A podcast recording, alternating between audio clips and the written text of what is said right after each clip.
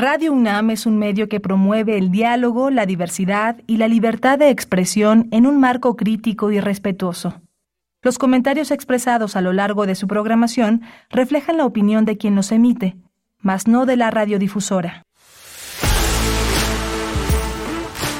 Radio UNAM presenta Prisma RU. Una mirada universitaria sobre los acontecimientos actuales. Prisma RU. Relatamos al mundo.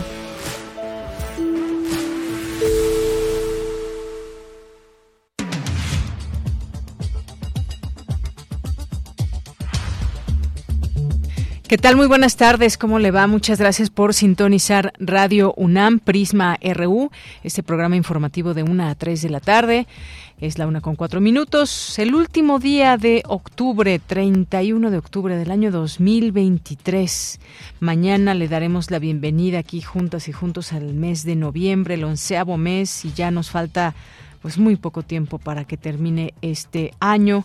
Muchas cosas pendientes, quizás a nivel país que falta y bueno, pendientes me refiero pues todo lo que está pasando ahora, ahora ya las lluvias y este mal clima se pasa hasta el sureste de nuestro país, pero todavía hay mucho que hacer. En el caso de Guerrero, las comunidades que resultaron muy afectadas y que continúa todo este pues esta llegada de de víveres, eh, pues organizarse, cuánto va a salir toda esta reconstrucción, lo que están declarando autoridades, hacer cálculos y demás en cuanto a tiempos, eh, resolver en principio lo inmediato y pues posteriormente también eh, todo lo que resta en cuanto a planeación y demás para que pueda volver a abrir sus puertas a Acapulco, porque no hay otra forma más que pues trabajar en esta zona con pues presupuesto que habrá ya comentaremos más al respecto dice el presidente entre otras cosas que eh, pues dinero del poder judicial podría ir hacia esta ayuda que requiere Acapulco. Así que pues ya estaremos ahí muy pendientes de este tema también. Y bueno, entre las cosas de las que vamos a platicar hoy está eh, pues esta nueva caravana de alrededor de mil migrantes que sale de Tapachula, Chiapas otro drama también para muchas familias que tienen que salir de sus países. Y en esta en este recorrido, en su paso por México, muchas muchos no logran llegar a Estados Unidos pero pues la idea es que tengan un tránsito pues lo más seguro posible. Bueno, pues en ese hablaremos de ese tema, también lo que está pasando en Venezuela, se estará en un momento en donde podría perder eh, Nicolás Maduro las elecciones. Bueno, le, le, hablaremos de este tema con el doctor Adalberto Santana, quien es analista internacional y es investigador del Centro de Investigaciones sobre América Latina y el Caribe. Les vamos a invitar también al Festival Universitario del Día de Muertos de la UNAM, a esta mega ofrenda a la que se convoca cada año. También vamos a tener hoy a poetas errantes, literatura y más aquí en Prisma RU. Les decía este, este, esta cantidad de dinero que propone el presidente, 15 mil millones de pesos de fideicomisos del Poder Judicial Federal a Acapulco. pues por supuesto que se tiene que analizar todo esto, no es de manera automática o bueno, ya lo estaremos analizando también. Una con seis minutos, yo soy de Yanira Morán y desde aquí relatamos al mundo.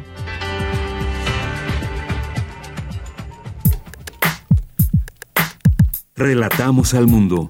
Relatamos al mundo.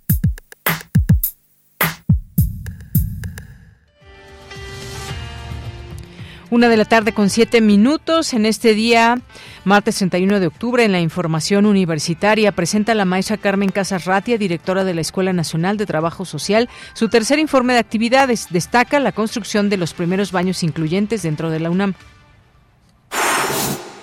Las extremas derechas europeas acompañadas por las estadounidenses supremacistas que dan pie a una lógica etnonacionalista y xenófoba, aseguró en conferencia magistral Ricardo Foster de la Universidad de Buenos Aires.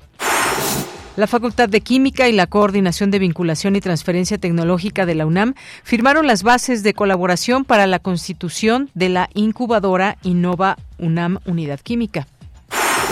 Hasta el 85% de las veces una persona que sufre un derrame cerebral no siente dolor. Es por ello la importancia, es por ello que la importancia de conocer los síntomas.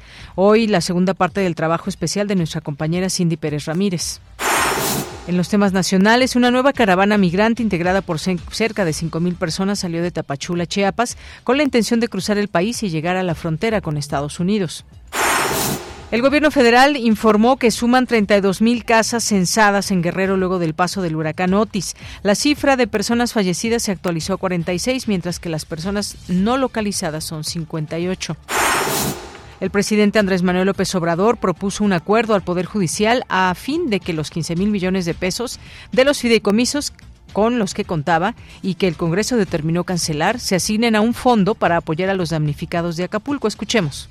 ¿Qué les propongo a los integrantes del Poder Judicial? Un acuerdo que se destinen los 15 mil millones a apoyar a los damnificados de Acapulco y que ellos formen parte del comité que va a vigilar la aplicación de los fondos para que le llegue a la gente de Acapulco. Lo estoy ya dando a conocer. Es que tendríamos que esperar a que se publique la ley de ingresos, el presupuesto, y luego ver si no va a haber controversia, pero ellos podrían decir, estamos de acuerdo, porque no les afecta en su presupuesto, no les afecta a los trabajadores, porque ellos están solicitando 84 mil millones de pesos de presupuesto para el año próximo. Así es, ¿no?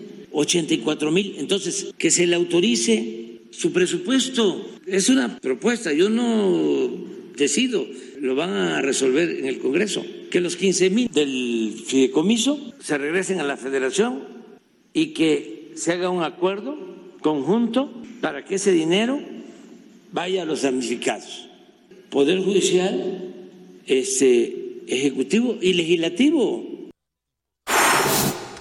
Bien, pues ahí lo que dijo el presidente al respecto de estos 15 mil millones de pesos de los fideicomisos con los que contaba el Poder Judicial. En más información, diversos bancos dieron a conocer su programa de diferimiento de pagos para los clientes que se vieron afectados por el paso del huracán Otis en Acapulco Guerrero. El Servicio Meteorológico Nacional informó que prevalecerá el pronóstico de lluvias torrenciales en Chiapas, Oaxaca, Tabasco y Veracruz e intensas en Campeche debido a la interacción del Frente Frío número 8 y las bandas nubosas de la tormenta tropical Pilar. En los temas internacionales, el presidente de Estados Unidos, Joe Biden, firmó una orden ejecutiva para controlar el desarrollo de sistemas de inteligencia artificial y su aplicación en todos los sectores de la sociedad ante los riesgos que esta nueva tecnología plantea. Hoy en la UNAM, ¿qué hacer? ¿Qué escuchar? ¿Y a dónde ir? La sala Julián Carrillo de Radio UNAM te invita a la función de la puesta en escena Los que no usan smoking, obra que aborda el conflicto y enfrentamiento entre padre e hijo dentro de una familia. Asiste a la función que se llevará a cabo hoy, en punto de las 20 horas en la sala Julián Carrillo de Radio UNAM. La entrada es libre y el aforo limitado. Todos los martes y jueves se transmite la serie radiofónica En Recuerdo de Raquel, selección de programas de la serie Museos en el Aire de Raquel Tibol. El programa de hoy se titula Gráfica Crítica del Museo de Arte Moderno, Otto Dix. La serie completa de Museos en el Aire puede consultarse en el sitio oficial radiopodcast.unam.mx y la serie radiofónica En Recuerdo de Raquel se transmite los martes y jueves en punto de las 17 horas por el 96.1 de FM. Recuerda que hasta hoy podrás llevar tu ayuda a los dos centros de acopio que la UNAM ha habilitado como apoyo a las personas afectadas por el huracán Otis. Podrás donar agua embotellada, alimentos enlatados, cobijas, insumos para primeros auxilios, objetos para higiene personal, toallas femeninas y pañales. Además, herramienta de mano para la remoción de desechos y escombros, como carretillas, barretas, palas y picos. El primer centro de acopio se localiza junto a las astas banderas del Estadio Olímpico Universitario y el segundo en el Centro Cultural Universitario Tlatelolco, los cuales permanecen abiertos hasta hoy a las 18 horas. La UNAM se solidariza con toda la población del estado de Guerrero, que resultó gravemente afectada por el huracán Otis.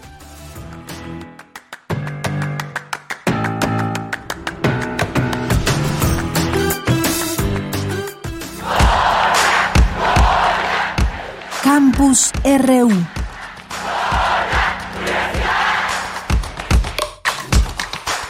Bien, pues estamos en nuestro campus universitario. Presenta Carmen Casarratia, directora de la Escuela Nacional de Trabajo Social, su tercer informe de actividades. ¿Qué tal, Dulce García? Muy buenas tardes.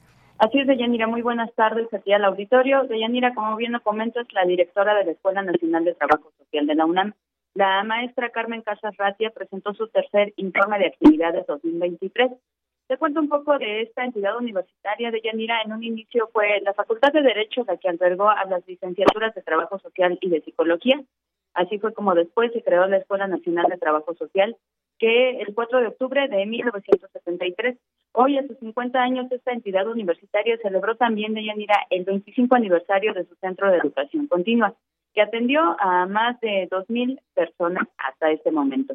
En este mismo centro de Yanira, en concordancia con la política de inclusión de la UNAM, se construyó un elevador especialmente para el servicio de las personas mayores que asisten al Centro de Investigación y Estudio de Trabajo Social en Gerontología.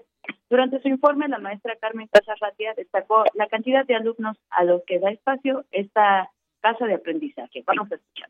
En el último año, han ingresado en la licenciatura 901 integrantes del alumnado, de los cuales 460 pertenecen al sistema presencial y 441 al SUAYER, lo que implica que están ingresando la misma cantidad de personas en ambos sistemas. Uno de cada tres alumnos y alumnas cursa la licenciatura en el SUAYER, por lo que con el apoyo de nuestro rector, del secretario general y del secretario administrativo, a través de la Dirección General de Obras, se construye el tercer nivel en el edificio C, que albergará un nuevo auditorio, salones, espacios de trabajo colaborativo con tecnología de punta y acorde a las necesidades particulares de la educación abierta y a distancia.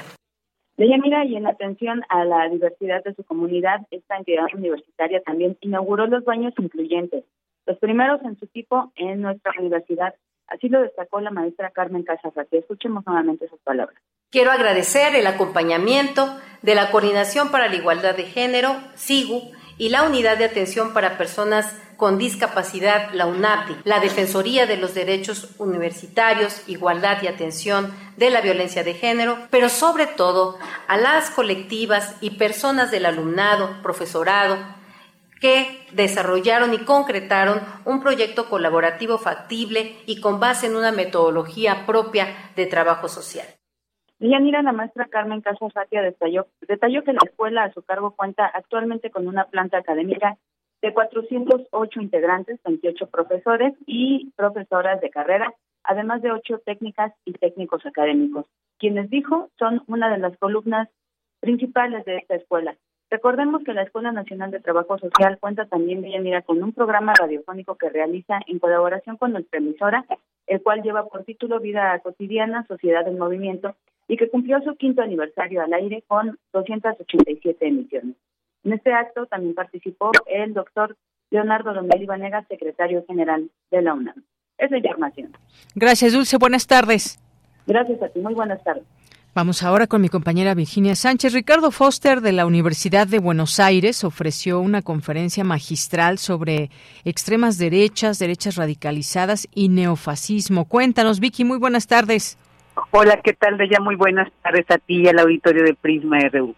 Las extremas derechas europeas, acompañadas por las estadounidenses suprematistas, hacen pie en una lógica etno-nacionalista y xenófoba, mientras que en América Latina asocian ideologías ultraliberales en lo económico con un conservadurismo reaccionario en lo cultural.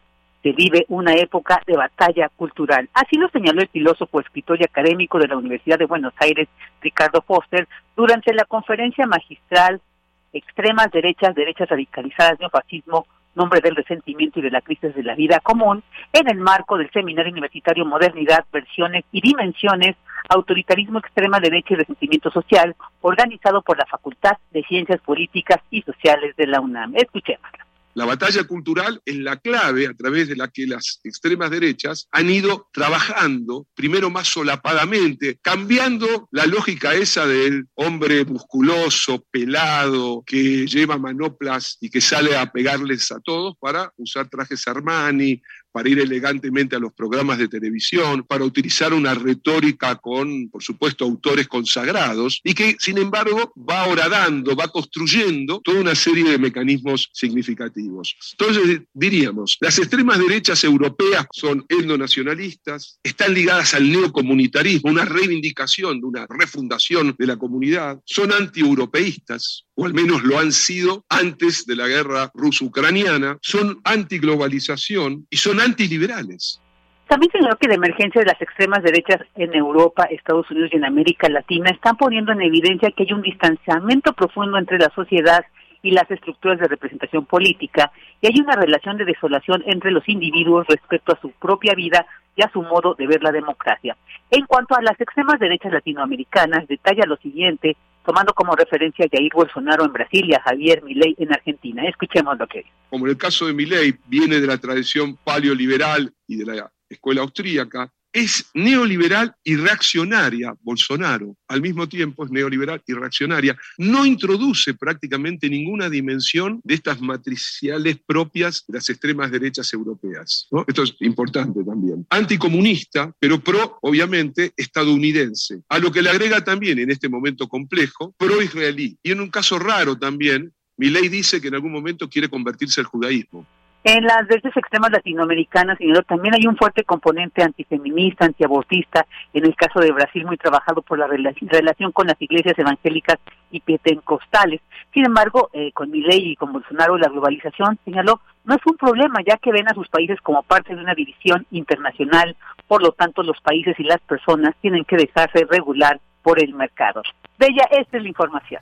Vicky, muchas gracias y muy buenas tardes. Buenas tardes todo un tema este de la extrema derecha, derechas radicalizadas, todo lo que hay en sí, como, como pues se ve, por ejemplo, desde un gobierno, desde dentro, de, desde la derecha, cómo actuar con su país y demás, un montón de cosas que derivan el poder hablar de estos, de estos temas. Vamos ahora con Cindy Pérez Ramírez. Nos preparó la siguiente información. El infarto cerebral es una alteración neurológica que se caracteriza por su aparición repentina, causando secuelas y muerte. Adelante. Durante un infarto cerebral, cada minuto se destruyen 1.9 millones de neuronas, 14 mil millones de sinapsis y 12 kilómetros de fibras mielinizadas. En comparación con la tasa normal de pérdida de células en el envejecimiento del cerebro, el cerebro envejece 3.6 años por cada hora que pasa sin recibir tratamiento. Cuanto antes reciba atención médica el paciente, mayores serán sus posibilidades de una recuperación exitosa. Escuchemos al doctor Daniel Sánchez Arreola, miembro de la Junta Directiva de la Sociedad Mexicana de Medicina de Emergencia. Pues estamos difundiendo esta estrategia que se llama Camaleón para poder recordar a la población cuáles son los signos y síntomas de un infarto cerebral. K significa cara colgada, es decir, como que la boca se nos va de lado. Ma, mano pesada, como que hay disminución de la fuerza para tomar un objeto, inclusive para caminar. Le, lengua trabada, es decir, arrastramos la voz, como que hablamos un poco raro, y on, que es un llamado a la acción para encender el teléfono, para llamar al número de emergencias en México. Es importante que el paciente no sufra un golpe, una caída, mantenerlo en un lugar seguro, no darle nada de comer o algún alimento en ese momento y trasladarlo al hospital más cercano para que podamos pues hacer este protocolo de diagnóstico y tratamiento.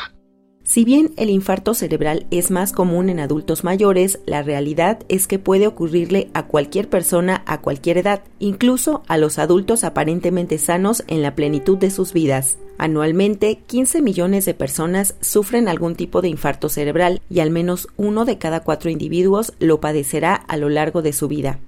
Afortunadamente, con el avance de la medicina, por supuesto, una de las cosas más relevantes ha sido el medicamento que aplicamos para poder restituir el flujo de la sangre. Es un medicamento que lo que hace de forma inicial es quitar ese coágulo y hacer que vuelva a fluir la sangre en el cerebro. En algunos casos tiene una efectividad muy cercana al 80-85%. Y otro avance muy relevante también es eh, los cateterismos, así como lo hacemos con el corazón, por ejemplo, cuando hay un infarto cardíaco. Hoy también hay procedimientos eh, de cateterismo a nivel cerebral que permiten poder aspirar ese coágulo a nivel del cerebro. Esto, por supuesto, cada vez ha permeado más en los hospitales de nuestro país. No existen todos, pero es una realidad que lo vamos seguramente a utilizar con mayor frecuencia en los siguientes años. Hasta el 80% de los infartos cerebrales se pueden evitar. La clave para la prevención es identificar y reducir los factores de riesgo controlables como la presión arterial alta, el colesterol alto, la diabetes, los problemas de circulación, el tabaquismo, la obesidad y la inactividad física. Para Radio UNAM, Cindy Pérez Ramírez. Prisma RU. Relatamos al mundo.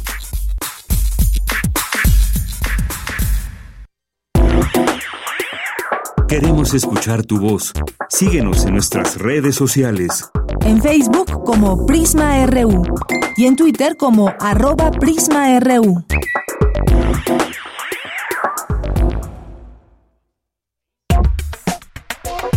Tu opinión es muy importante. Escríbenos al correo electrónico prisma.radiounam@gmail.com.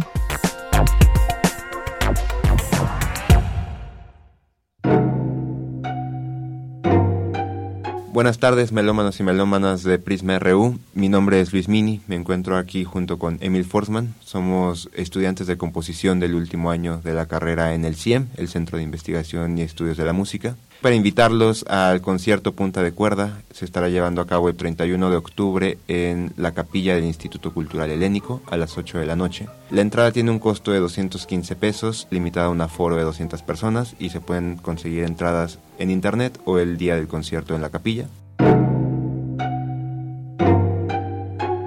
Buenas tardes, yo soy Emil Forsman, formo parte de esta productora, Producciones Punctum, y este concierto Punta de Cuerda es una autoproducción que empezó como una práctica profesional, porque todos somos alumnos del CIEM. Se forma por una compositora y cuatro compositores. Nuestras obras se van a estrenar por el Cuarteto Cromano. También estas obras se revisaron por Rodrigo Valdés Hermoso. Esperemos que puedan asistir al concierto. Hasta luego. Los esperamos el 31 de octubre en la capilla del Instituto Cultural Helénico a las 8 de la noche.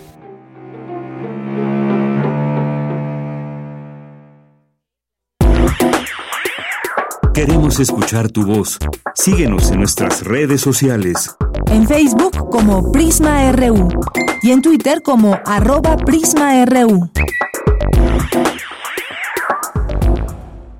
Una de la tarde con 25 minutos, unos 5.000 migrantes de países del Centro y Sudamérica, así como del Caribe, partieron ayer por la mañana de Tapachula, esta ciudad limítrofe con Guatemala, en una nueva caravana con la que pues su idea es llegar al norte de México y cruzar la frontera con Estados Unidos.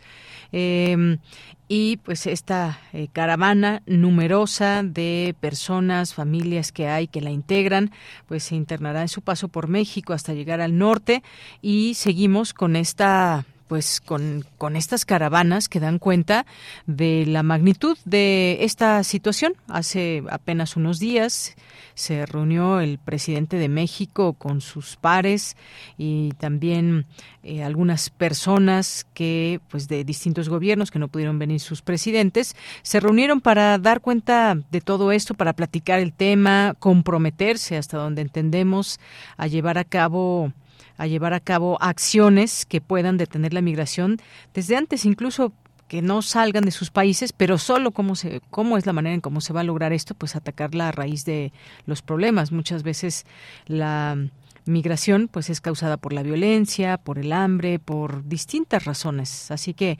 pues veamos cómo van a enfrentar a estas grandes caravanas de migrantes. Ya está en la línea telefónica el doctor Tonatiu Guillén. Él es doctor en Ciencias Sociales con especialidad en Sociología por el Colegio de México. Es investigador del Programa Universitario de Estudios del Desarrollo. Colabora en la línea de investigación Ideas del Desarrollo en las temáticas de migración internacional y sobre las fronteras norte y sur de México. Es profesor del Programa Universitario de Estudios del Desarrollo de la UNAM. Doctor Tonatiu, bienvenido. Buenas tardes. ¿Qué tal, Deyanira? Buenas tardes y mil gracias por la invitación. Gracias, doctor. Pues una nueva caravana más, alrededor de cinco mil migrantes y pues también se habla de que enviaron eh, se informó que enviaron un documento formal al titular del Instituto Nacional de Migración, Francisco Garduño, a quien solicitaron permisos de tránsito, pero hasta el momento no ha habido, no ha habido respuesta y por eso decidieron emprender este viaje. Pues, ¿qué le parece? Acaba de haber una reunión en torno a todo este tema de la migración, pero pues no paran los migrantes, cinco mil alrededor. Sí, bueno, varios comentarios de Yanira. El, el primero es que en, eh, viendo el lado de las poblaciones en movimiento, efectivamente estamos en un, en un pico histórico como nunca ah, de personas en tránsito por México y desde México, agrego de llanera, que luego nos no, vemos el, el, tema como si fuera solo de extranjeros y también México tiene una cuota muy grande de, de migrantes y de refugiados. Somos un tercio del total. Entonces, esos números tan grandes, eh, el mes de septiembre cerró con la cifra tope de todos los tiempos. nunca, nunca había habido tanta gente arribando a la frontera sur de Estados Unidos y por lo mismo llegando a México y transitando por México. Entonces, esto es un hecho.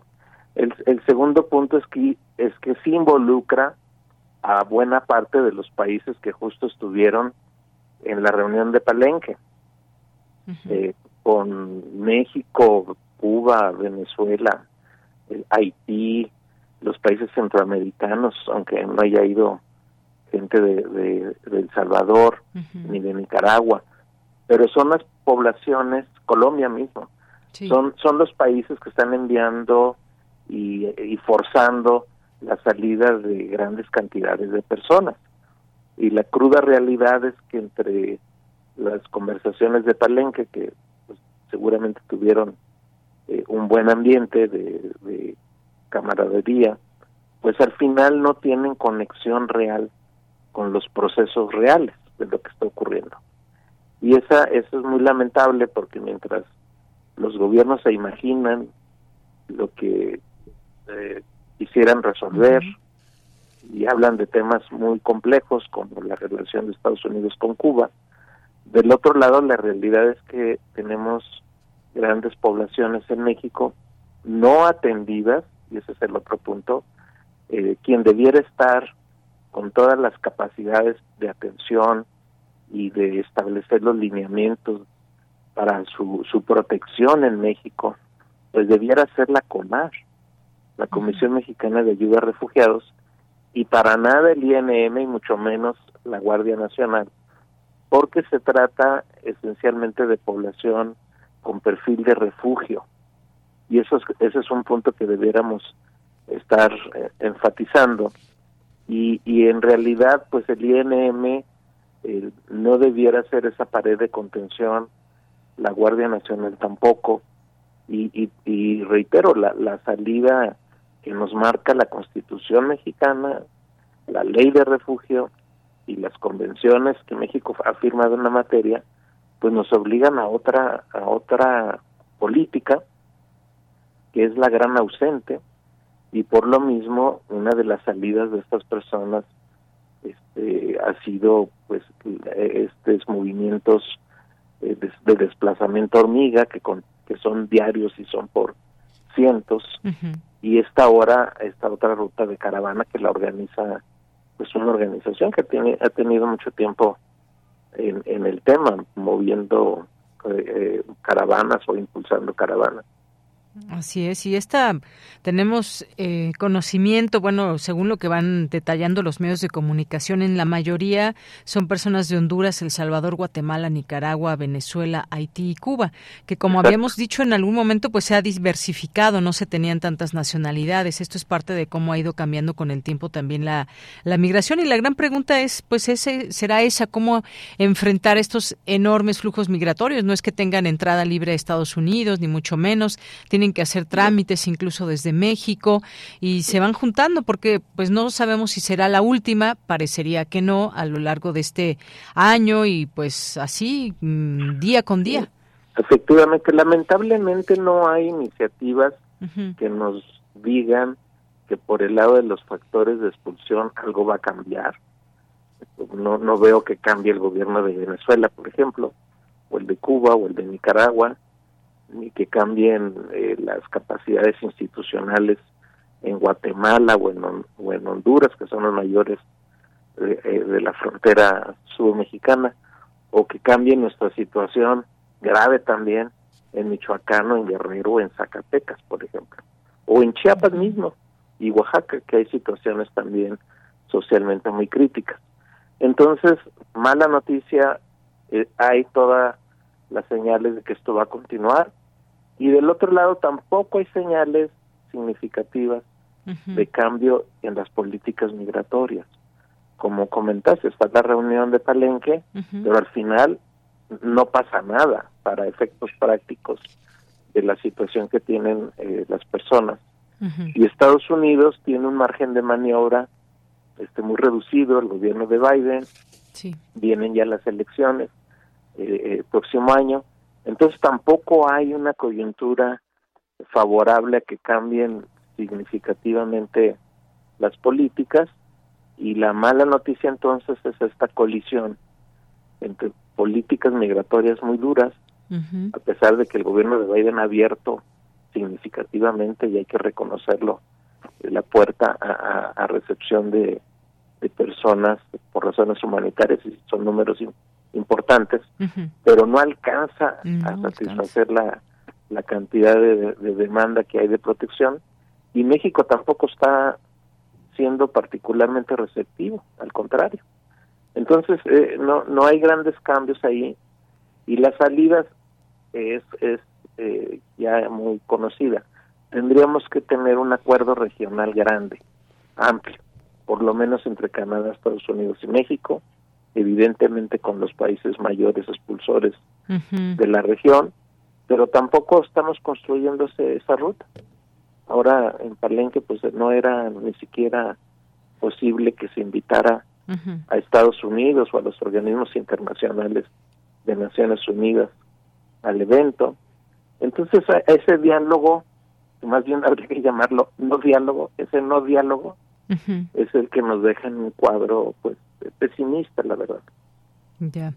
Pues sí, mm, un escenario pues nada nada bueno en este sentido. Sabemos que este contingente va custodiado por patrullas estatales de la Guardia Nacional para poder agilizar pues esta llegada del tráfico vehicular incluso eh, y bueno, pues eso también tendrá su importancia porque, pues como sabemos, muchas veces, muchas veces se encuentran eh, situaciones adversas desde crimen organizado o en el peor de los casos incluso han tratado de que, pues los más jóvenes se queden a trabajar para grupos delincuenciales y más.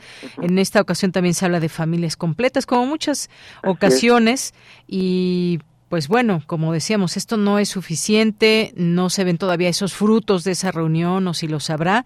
Es un tema pendiente del cual no podemos dejar de hablar, doctor, pero que pues sin, sin duda alguna compromete muchas cosas y autoridades y cómo se puede ayudar a, todo este flujo de personas.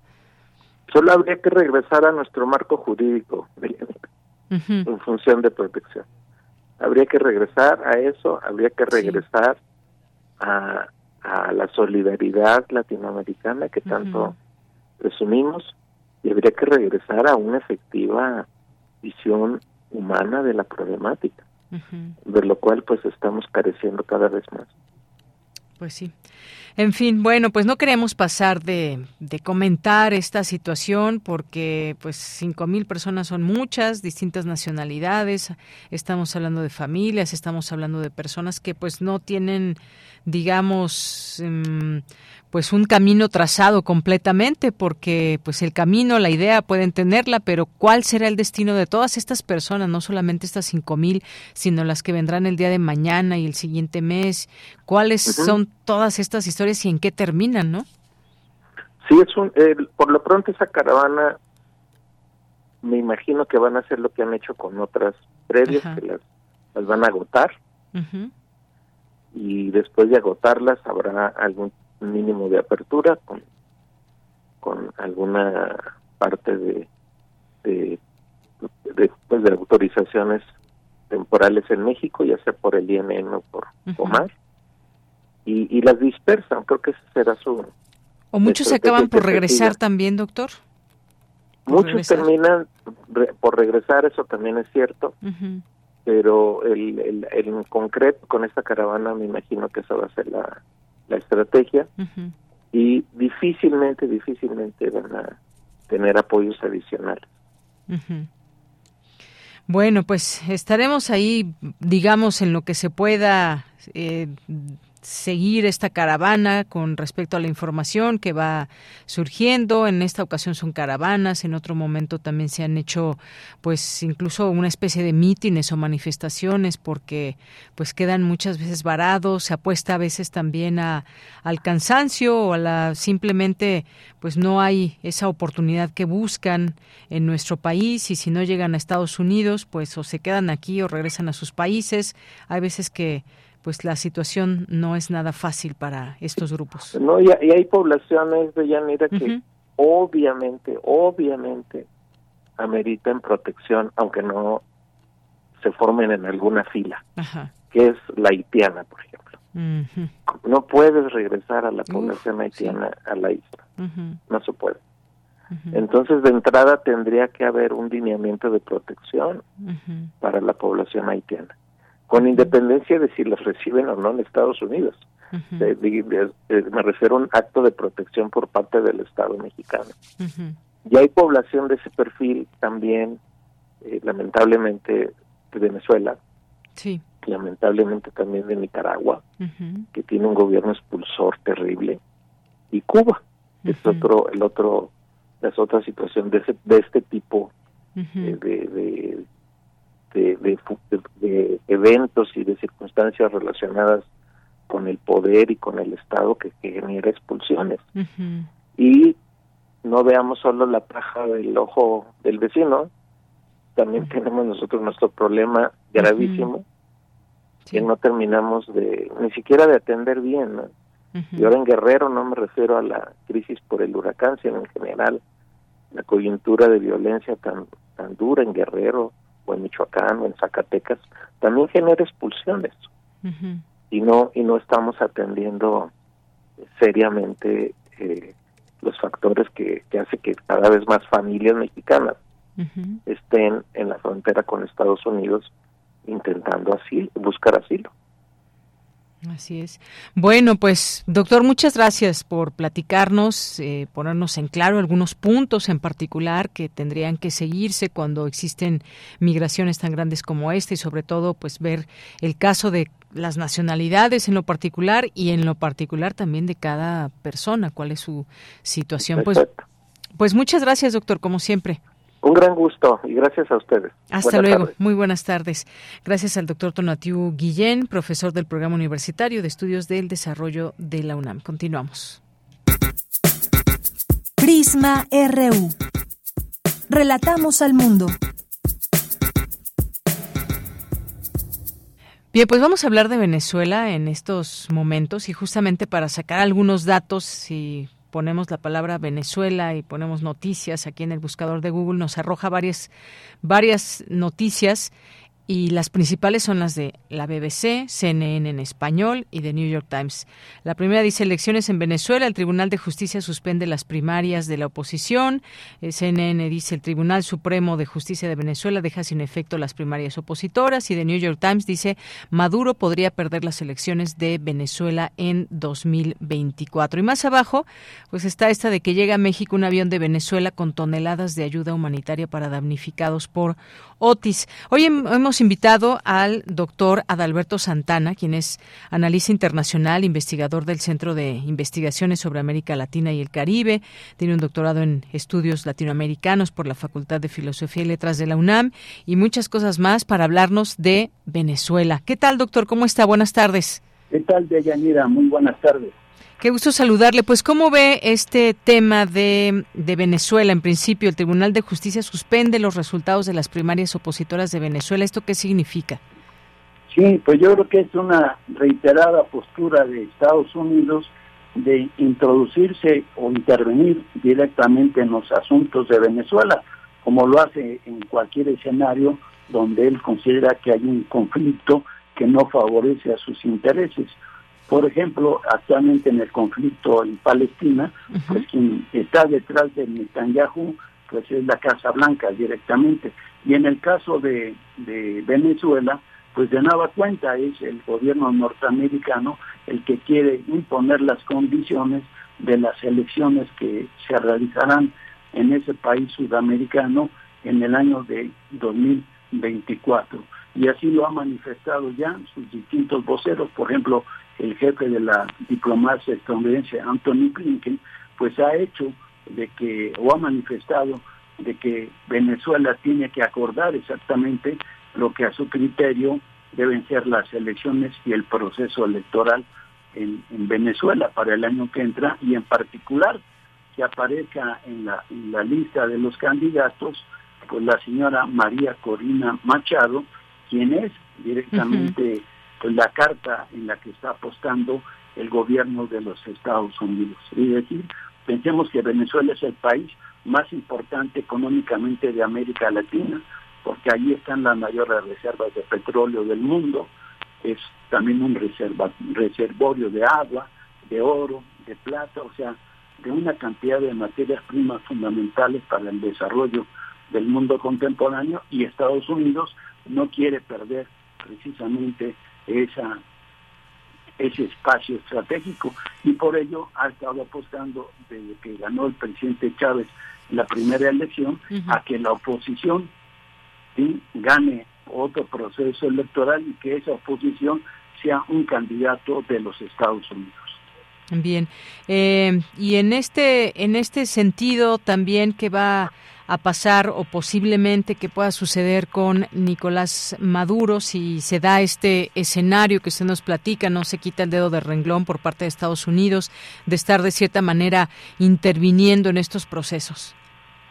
Pues sí, está, está interviniendo directamente, no tan solo contra Venezuela, que ha tenido un bloqueo que apenas le quitó ciertas sanciones el gobierno de Washington, como la venta de petróleo durante seis meses para los Estados Unidos, como también el bloque por más de 60 años parece Cuba o Nicaragua, o la amenaza que hay también contra México de intervenir en la frontera norte del país con una mayor militarización por la ola de migrantes. Es decir, los intereses de nueva cuenta del imperio son, a lo que, son los que están a la orden y en el caso de Venezuela pues quiere revertir el, movimiento eh, chavista, o sea, el Partido Socialista Unificado de Venezuela, pues no siga allí en el poder y lo recuperen las fuerzas conservadoras y proestadounidenses de ese país sudamericano.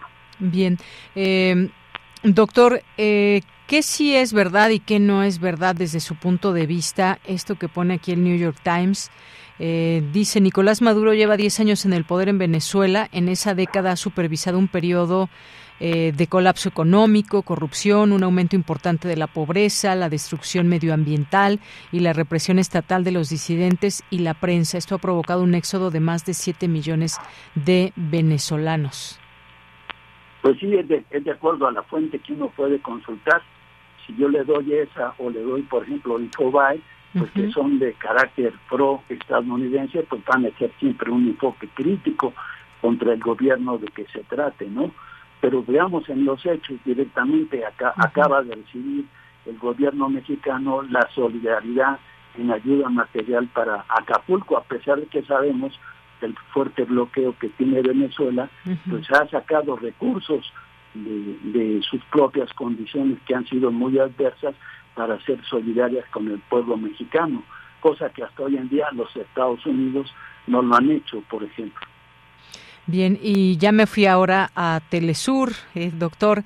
Dice aquí Delcy Rodríguez, da una declaración y dice que Estados Unidos y Guyana son socios para agredir a Venezuela. Hizo referencia al requerimiento eh, guyanés de que la Corte eh, se pronuncie para que no se realice el referéndum, el referéndum del próximo 3 de diciembre acerca de lo que Caracas denomina la defensa. Y bueno, pues ahí otra, otra declaración también, ya digamos, que retoma Telesur y que es directamente del gobierno, que es la vicepresidenta de Venezuela, Delcy Rodríguez.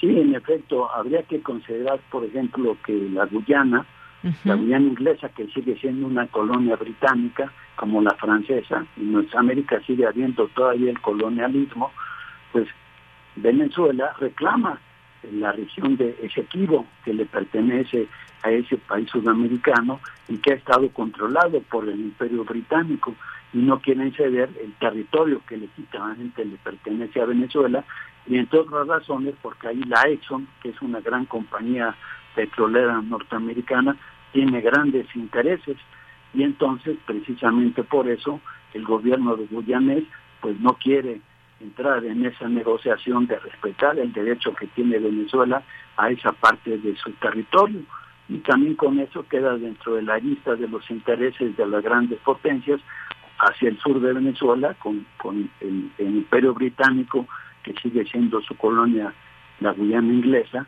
y con los Estados Unidos por la presión que ya habíamos señalado. Bien, pues sí, lo que se llama o ha dicho Delcy Rodríguez nuevas provocaciones de este de esta colonia vecina.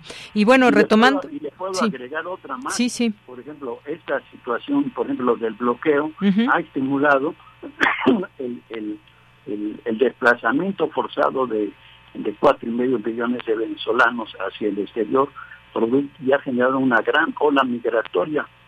Y da la casualidad que el gobierno norteamericano ha generado ciertas condiciones para los migrantes cubanos, para los nicaragüenses y para los venezolanos, precisamente porque están son países bloqueados por Estados Unidos y a diferencia del resto del mundo tiene hasta cierto grado un trato preferencial a ellos. Y esto que es lo que está haciendo pues estimulando las salidas ilegales de los países para integrarse a una migración que va rumbo a los Estados Unidos, pero en el caso incluso de Venezuela, ¿qué es lo que hace? Que los deporta directamente desde el territorio norteamericano hacia el territorio venezolano. Entonces es parte de una eh, propaganda política nada más lo que hace Estados Unidos. Bien, doctor. Y por último, ya que usted también comentaba de ese tema, eh, pues un país como Venezuela, con las características que cada quien quiera poner, con las características que, podemos observar, manda un apoyo de 26 toneladas a, México, alimentos, enseres, equipos de salvamento y rescate para ayudar a reponerse a México de los daños causados por el huracán Otis. ¿Qué le parece?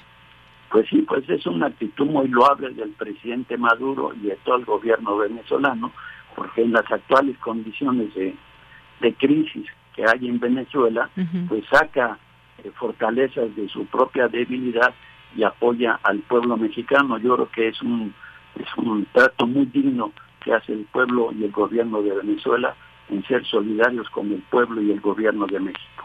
Bien, pues doctor, muchas gracias por estar con nosotros. Siempre un gusto poder estar, escucharlo aquí en Prisma RU de Radio UNAM. Muchas gracias. Hasta luego. Muy buenas tardes y gracias al doctor Adalberto Santana. Es analista internacional, investigador del CIALC y pues tiene un doctorado en estudios latinoamericanos de la Facultad de Filosofía y Letras de la UNAM. Y este tema que pues empieza a dar de qué hablar. Sabemos que pues en, en, Venezuela han sucedido muchas cosas, ha habido pues una especie, un interés ahí muy, muy, mm, muy fuerte de parte de Estados Unidos de ver qué pasa o de intentar cambiar cosas y pues bueno, ahí está Venezuela también siempre pues defendiendo su sistema que podemos pensar, opinar y decir lo que queramos, tenemos esa libertad, pero pues son cosas también que competen propiamente a ese país. Es la una con 51 minutos, continuamos.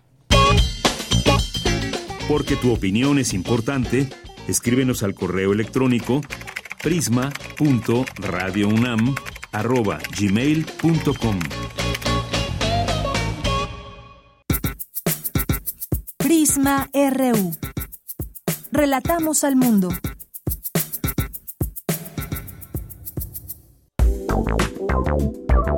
Queremos escuchar tu voz. Síguenos en nuestras redes sociales. En Facebook como Prisma RU y en Twitter como arroba PrismaRU.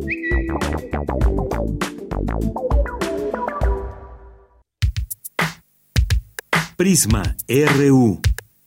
Relatamos al mundo. Bien, pues estamos ya aquí eh, de regreso luego de platicar de ese tema y queremos ya dejarles esta invitación. Hoy, hoy estaban eh, en las escuelas y demás. Digo, finalmente es una es de pronto adoptamos algunas otras formas de expresar estos días. Hoy es día de Halloween que se celebra en Estados Unidos y muchas personas aquí en México también han replicado esta este festejo, el día de Halloween, disfrazarse, pedir dulces, en fin, una costumbre muy de nuestro vecino país. Y estamos próximos también al Día de Muertos en México.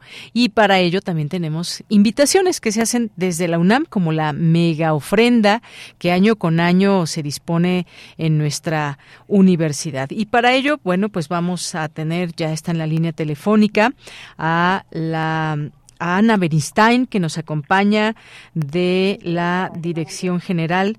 Eh, y bueno, pues es subdirectora, eh, nos dicen aquí, y bueno, es que tenía el otro cargo de Mireya Imas, pero nos va a tomar la llamada Ana Beristain. ¿Cómo estás, Ana? Buenas tardes. Hola, Deyanira, buenas tardes. Muy bien, muchas gracias. Bien, pues nos gustaría y hablamos para ello, para que nos puedas invitar a esta mega ofrenda de que organiza la UNAM y bueno, siempre ha tenido mucho aforo, muchas personas que van y quieren disfrutar ya estos días de poder eh, pues ver las ofrendas que se ofrecen desde la UNAM, estos distintos altares. Cuéntanos, por favor.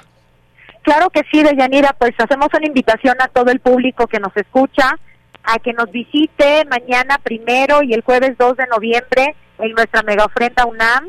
Este año se colocará en el Estadio Olímpico Universitario. De hecho, desde aquí estoy ahorita tomando la llamada, por eso a lo mejor escuchan mucha bulla, porque tenemos a muchísimas y muchísimos estudiantes de 46 entidades universitarias en pleno montaje. ¿Sí? Y mañana a las 12 del día inauguramos la ofrenda.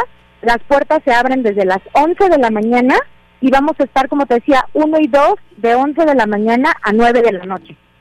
De 11 de la mañana a 9 de la noche, ya a partir de mañana, dijiste? Así es, a partir de mañana. Y el gran tema de esta ofrenda universitaria, que es la vigésimo-sexta, es mujeres en las ciencias, humanidades y artes. Y la idea, pues, es justo rendir un homenaje a todas esas mujeres que han contribuido desde las distintas disciplinas, no solo en la universidad, sino a nivel mundial, eh, pues con su legado, ¿no? Artístico, científico, humanístico, y bueno, pues van a ver aquí una muestra de creatividad universitaria. Muy bien, bueno, pues muchísimas gracias por esa invitación que le dejamos a nuestro público, por supuesto la comunidad universitaria que bien lo sabe, pero también pues sabemos que siempre se abren las puertas a un público general que encuentra siempre en la UNAM esta posibilidad de sentir este pues estos días con toda esa intensidad del Día de Muertos como se vive en México y que está llena pues de todos estos simbolismos y de eh, pues de flores, de eh, altares, de calaveritas que se reúnen aquí en este espacio. Y bueno, pues déjanos última vez esta invitación, qué días, dónde, cuándo. Claro que sí, les recuerdo es 1 y 2 de noviembre en el Estadio Olímpico Universitario por el acceso B de Bueno. Esa es la entrada general para toda la ofrenda y aquí podrán visitar los 46 altares y además gozar de un programa cultural que tendremos música, danza, teatro, poesía eh, a lo largo de toda la jornada. Eh, y pues aquí les esperamos con, mucho entusiasmo. Muy bien, bueno, pues Ana Beristain, muchas gracias por esta invitación y muy buenas tardes. Gracias, Deyanira. Buenas tardes. Hasta luego. gracias, gracias a Ana Beristain, subdirectora general de atención a la comunidad de la UNAM. Y bueno, ya nos acercamos a las dos de la tarde. Nos vamos a despedir con un poco, a despedir esta primera hora con un poco de música. Calavera, Celso, Celso Piña y Ana Tillú.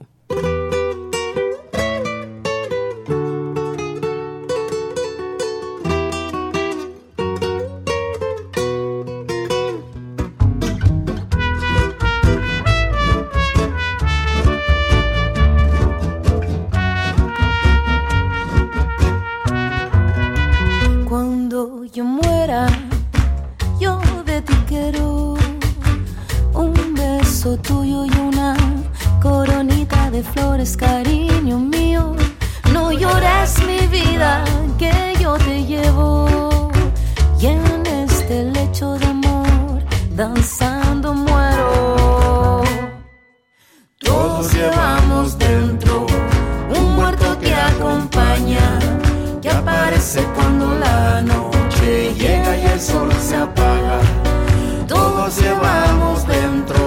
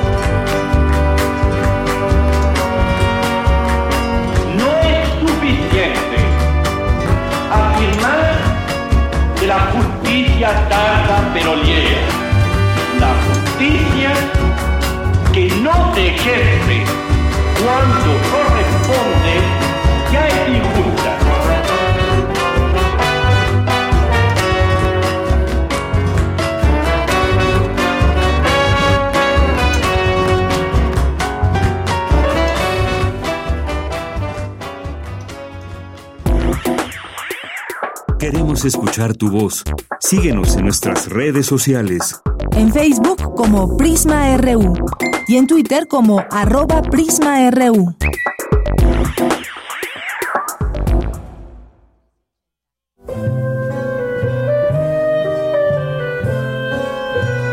Gabinete de Curiosidades. Explora con Frida Rebontulet y sus almas hertzianas las sonoridades extrañas, antiguas o poco conocidas que las sombras del tiempo nos han dejado. Únete a esta expedición todos los sábados a las 5.30 de la tarde por el 96.1 de FM o en radio.unam.mx. Radio UNAM, experiencia sonora.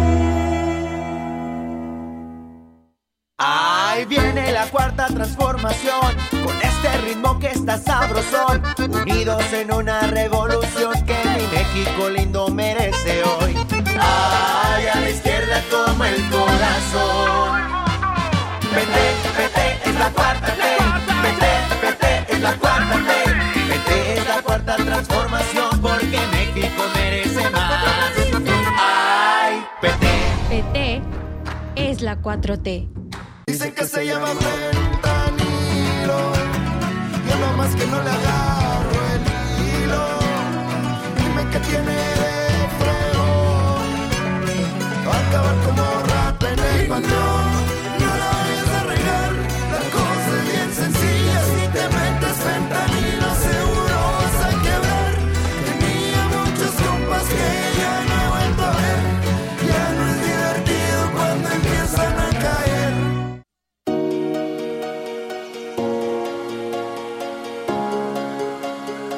La mente es infinita, misteriosa y sorprendente.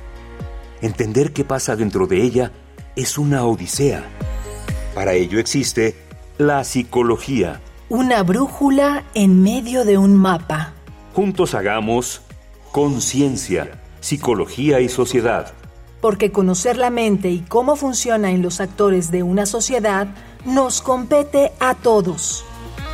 Todos los lunes a las 6 de la tarde por el 96.1 de FM o en la página web radio.unam.mx. Un programa de la Facultad de Psicología y Radio UNAM. Experiencia sonora.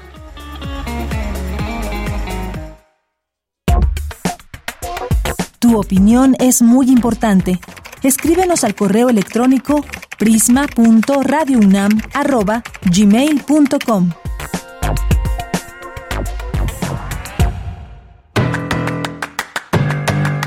Mañana en la UNAM, ¿qué hacer? ¿Qué escuchar? ¿Y a dónde ir? Ya se acerca el cuarto encuentro internacional, Infancias y Adolescencias Libres y Diversas, Cartografías del Porvenir, hacia Nuevos Horizontes, que se llevará a cabo del 9 al 11 de noviembre en los diversos foros del Centro Cultural Universitario. Consulta la programación completa en el sitio oficial catedrapacheco.unam.mx. Mañana inicia la sexta edición del Festival Universitario de Día de Muertos, que en esta ocasión tendrá como tema central Mujeres en las Ciencias, Humanidades y Artes. La mega ofrenda 2023 y las demás actividades culturales se llevarán a cabo el primero y 2 de noviembre en el Estadio Olímpico Universitario. El acceso será por la puerta B de dicho recinto deportivo. Consulta el programa completo de las actividades que se encuentra disponible en el sitio oficial megaofrenda.unam.mx o visita las redes sociales de comunidad UNAM. La Escuela Nacional de Trabajo Social de la UNAM organiza el Seminario Internacional Permanente Igualdad y Violencia de Género en los Medios de Comunicación y Redes Digitales, coordinado por la doctora Julia del Carmen Chávez Carapia. Conéctate el próximo viernes 3 de noviembre, en punto de las 11 horas, a través de las redes sociales de la Escuela Nacional de Trabajo Social de la UNAM. Para Prisma RU, Daniel Olivares Aranda.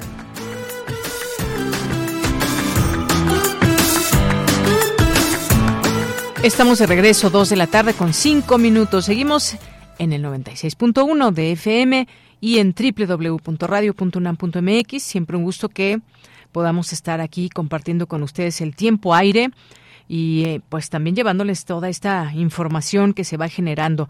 Decíamos al principio todo lo que sigue ocurriendo allá en Acapulco en la información oficial que compartirles, en la información que va surgiendo. Operan cinco centros de acopio de la Secretaría de Marina para damnificados por Otis.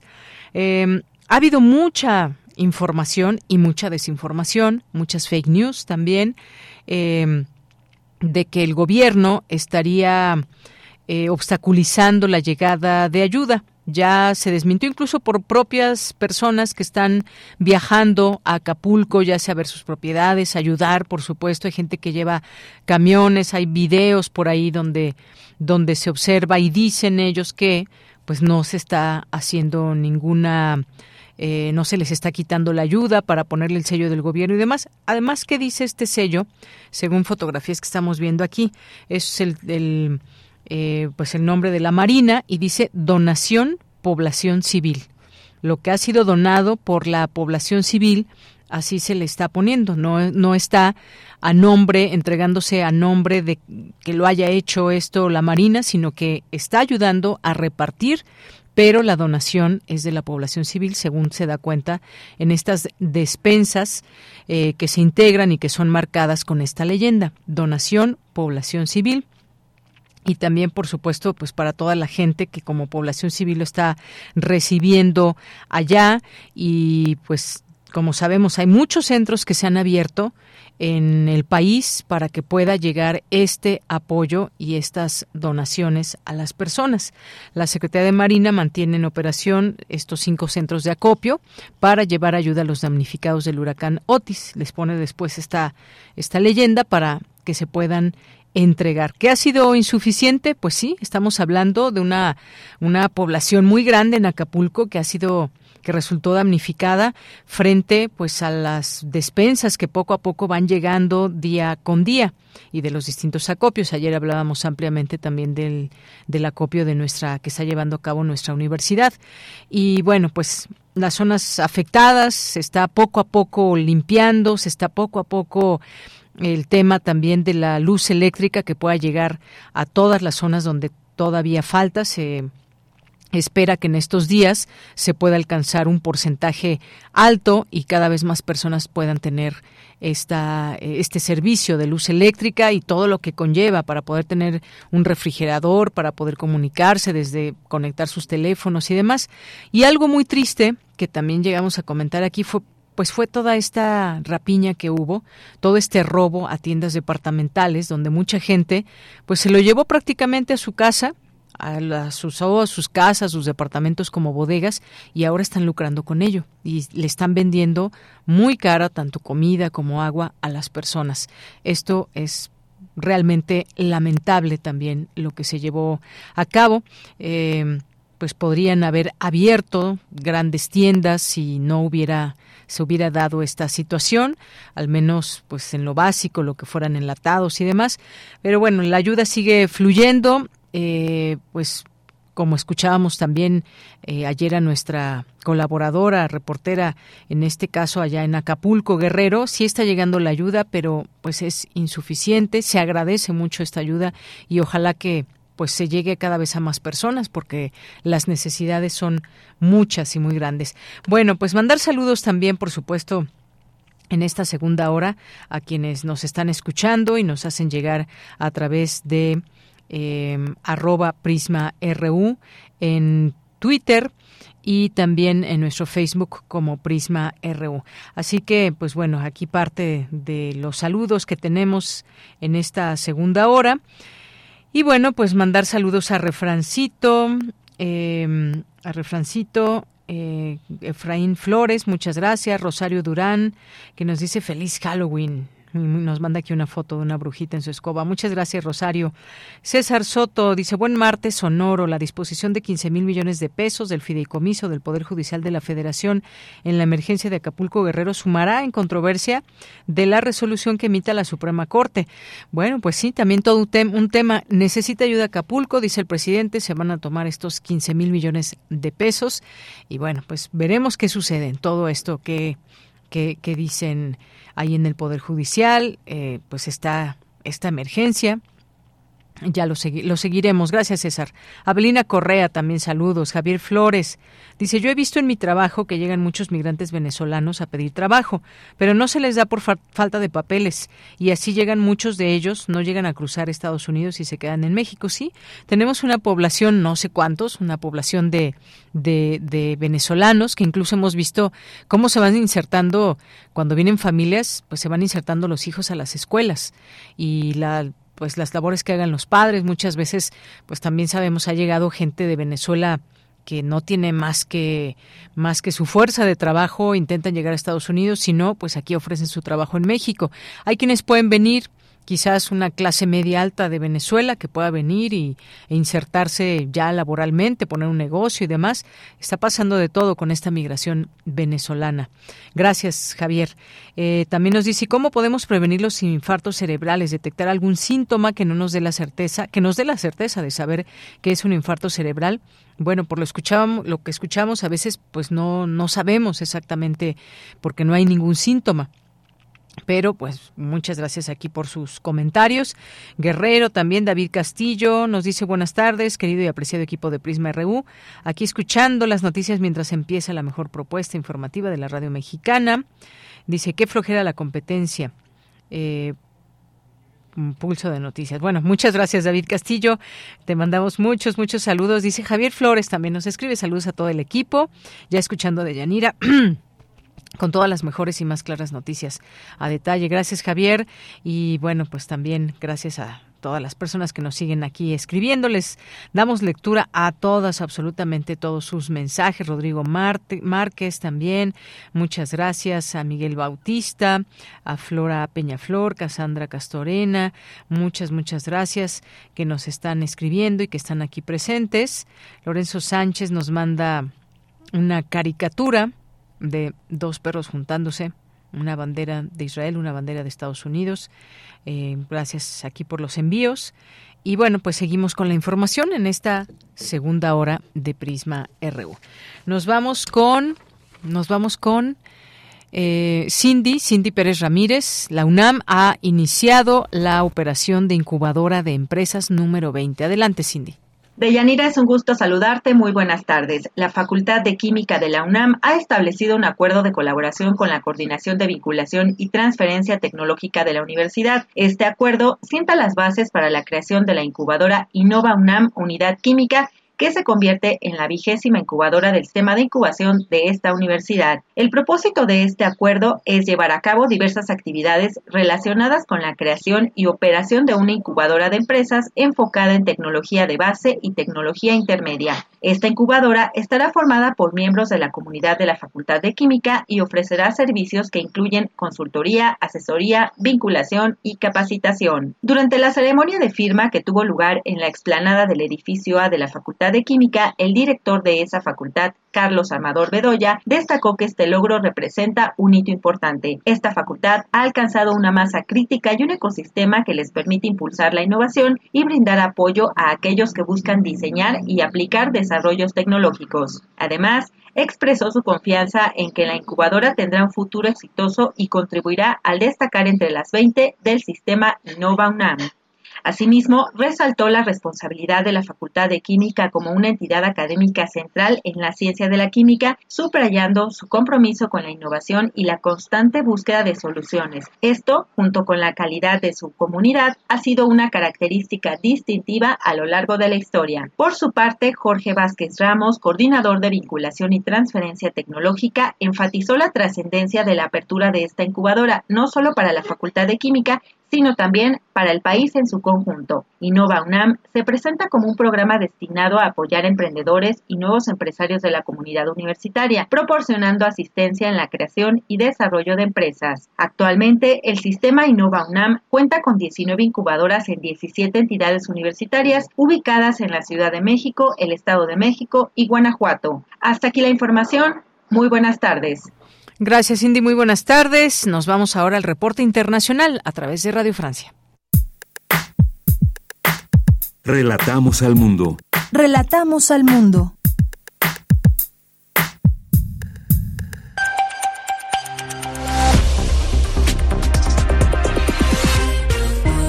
Bienvenidos al flash informativo de Radio Francia Internacional. Hoy es martes 31 de octubre. En los controles técnicos nos acompaña Carmen Peteló. Vamos ya con lo más importante de la jornada.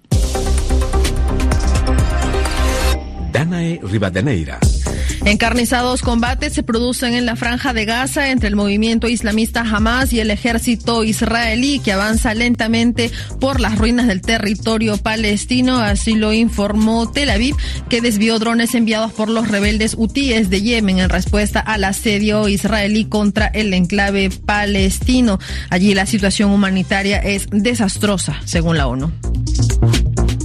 En Cisjordania ocupada, el ejército israelí demolió con explosivos la casa vacía del número 2 del movimiento palestino Hamas.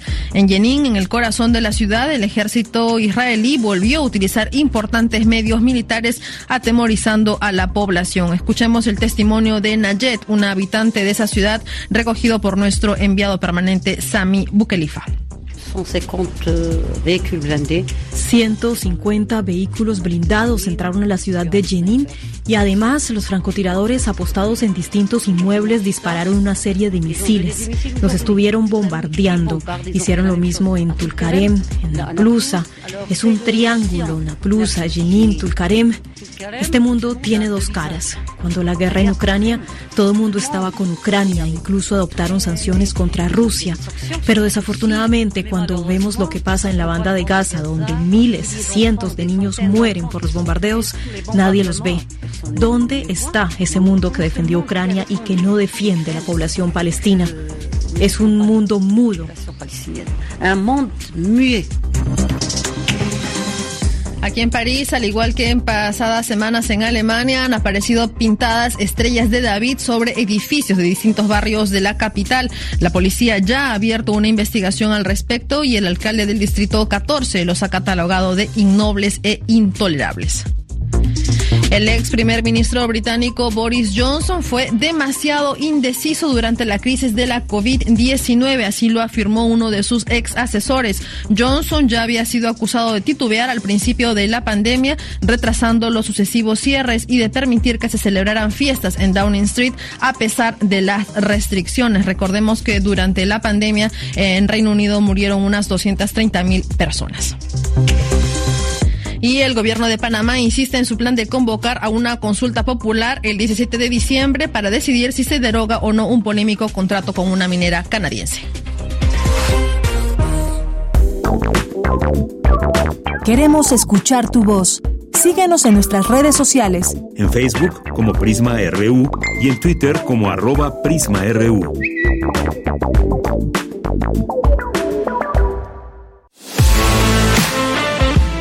Nacional RU.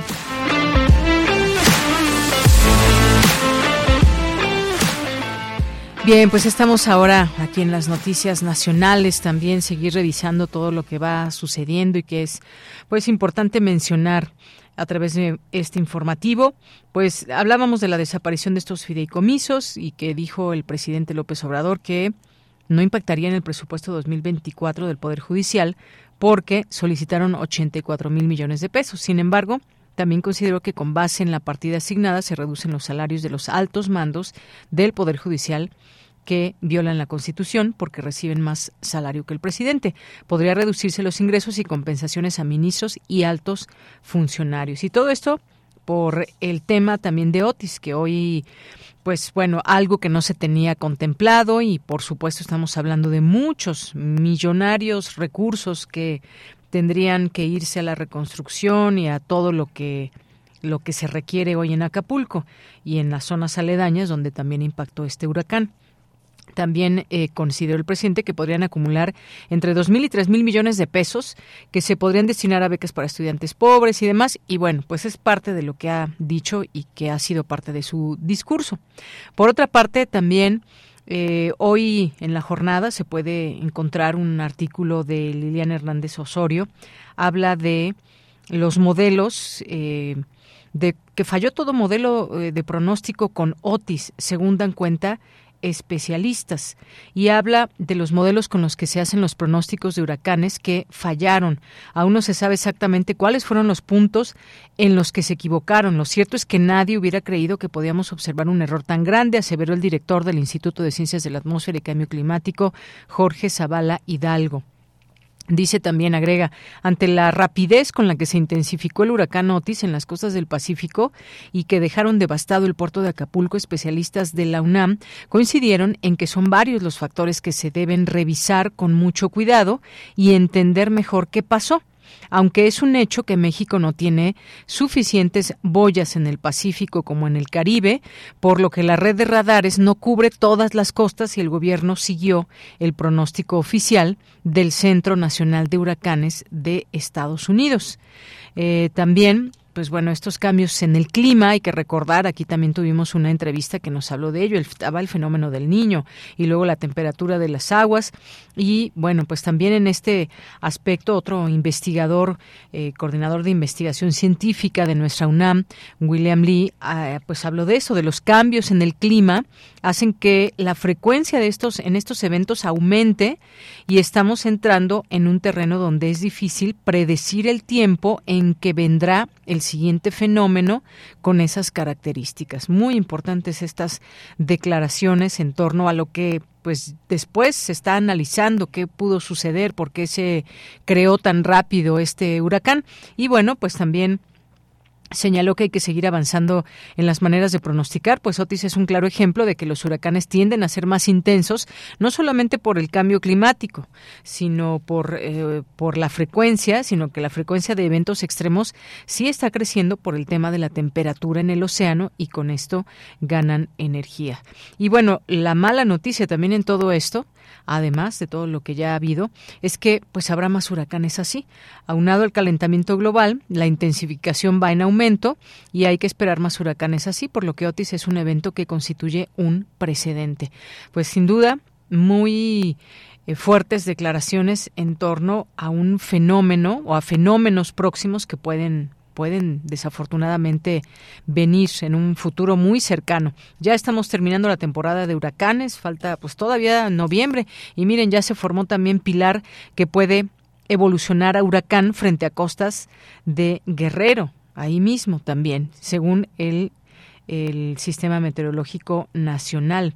Entre el viernes y el sábado, la tormenta tropical Pilar se posicionará frente al estado de Guerrero, a 800 kilómetros de sus costas, por lo que el Servicio Meteorológico Nacional mantiene permanente vigilancia a este ciclón, ya que no se descarta que se pueda convertir en huracán.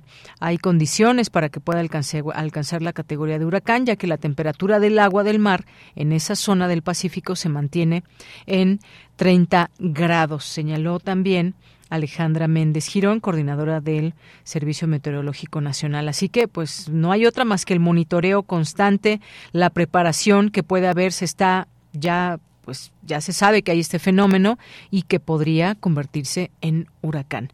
Bien, pues esta es la de los temas más importantes a nivel nacional que se están abordando y que hay que abordar y esta pues nueva formación de Pilar. Dos de la tarde con 23 con 23 minutos.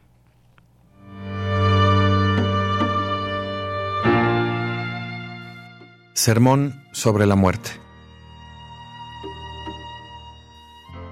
César Vallejo.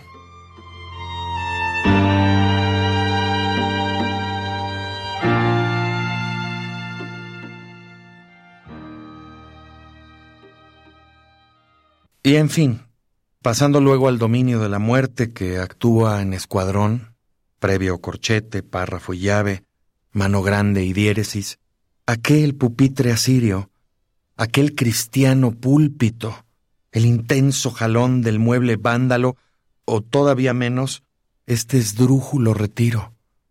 ¿Es para terminar mañana en prototipo del alarde fálico? ¿En diabetes? ¿Y en blanca basinica? ¿En rostro geométrico? ¿En difunto? ¿Que se hacen menester sermón y almendras? ¿Que sobran literalmente patatas? ¿Y este espectro fluvial en que arde el oro y en que se quema el precio de la nieve? ¿Es para eso que morimos tanto? ¿Para solo morir tenemos que morir a cada instante? ¿Y el párrafo que escribo? ¿Y el corchete deísta que enarbolo? ¿Y el escuadrón en que falló mi casco? ¿Y la llave que va a todas las puertas? ¿Y la forense diéresis, la mano, mi patata y mi carne, y mi contradicción bajo la sábana? Loco de mí, lobo de mí, cordero de mí, sensato, caballísimo de mí. Pupitre sí, toda la vida. Púlpito también, toda la muerte. Sermón de la barbarie estos papeles, esdrújulo retiro este pellejo. De esta suerte, cogitabundo, aurífero, brasudo, Defenderé mi presa en dos momentos, con la voz y también con la laringe, y del olfato físico con que oro, y del instinto de inmovilidad con que ando, me honraré mientras viva. Hay que decirlo, se enorgullecerán mis moscardones, porque al centro estoy yo, y a la derecha también, y a la izquierda, de igual modo.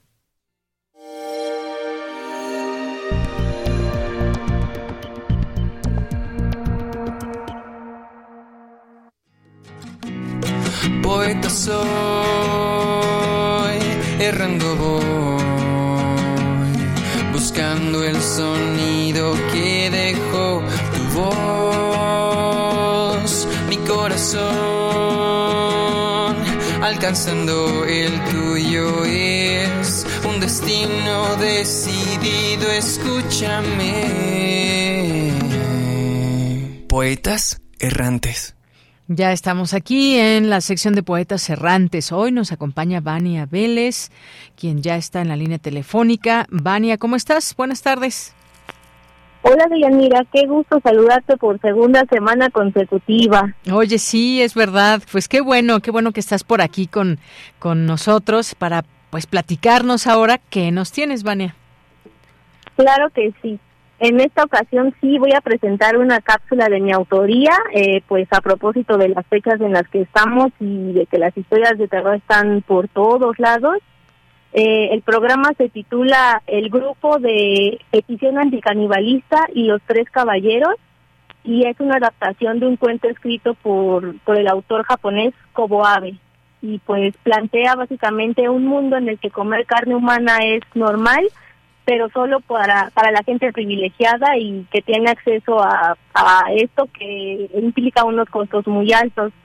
Y bueno, todo se desarrolla a partir desde el día en el que las personas se cansan de ser comidas y lo que escucharemos es un diálogo que, que se desarrolla entre el representante del grupo de petición anticanibalista y tres autoridades que pues disfrutan mucho ingerir gente.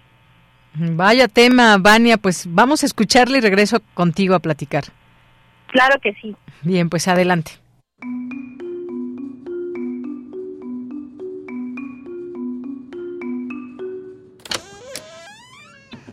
Y perdonen la demora.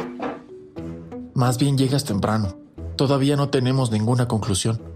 Pero, ¿los convencieron de que se retiraran y dejaran solo un representante? Sí, lo logramos. Entendieron lo complejo del asunto y confiaron en nuestra honestidad. Se fueron y dejaron a un representante. ¿Y ahora qué vamos a hacer? Les dije desde el principio que no debíamos acceder a la negociación. En ese caso nos habrían molestado más. Ya no podemos seguir ignorándolos. Lo mejor que podemos hacer es entender la situación. Estoy de acuerdo contigo. Ustedes son demasiado optimistas. Tú no has entendido el tamaño del problema. Bueno, bueno. Mejor vamos a atender al representante. ¿Les parece? Adelante. Eh, buenos días. A ver, toma asiento y relájate, porque te noto muy alterado. ¿En calidad de qué representas al pueblo? Me pareces demasiado humilde. Eh, sí, usted tiene razón. Es que no quería ser representante, pero como soy el mayor y de cuerpo magro... ¿De cuerpo magro? Sí, es que... Ah, ya veo. Tenían miedo de que un cuerpo bien formado nos despertara el hambre, ¿no? ¿De verdad creyeron en algo tan tonto? Mira, Tal y como nosotros nos comemos a ustedes, ustedes comen vacas y puercos. ¿Acaso les da hambre un puerco vivo? Al contrario, simpatizan con los animales. A nosotros nos pasa lo mismo. No somos tan insensibles como para confundir a los hombres vivos y los hombres que ya fueron procesados en salchichas. Yo creo que esta protesta en contra del canibalismo es... Espere, lo que pasa es que ya tenemos conciencia no estamos de acuerdo en que un hombre se coma a otro hombre.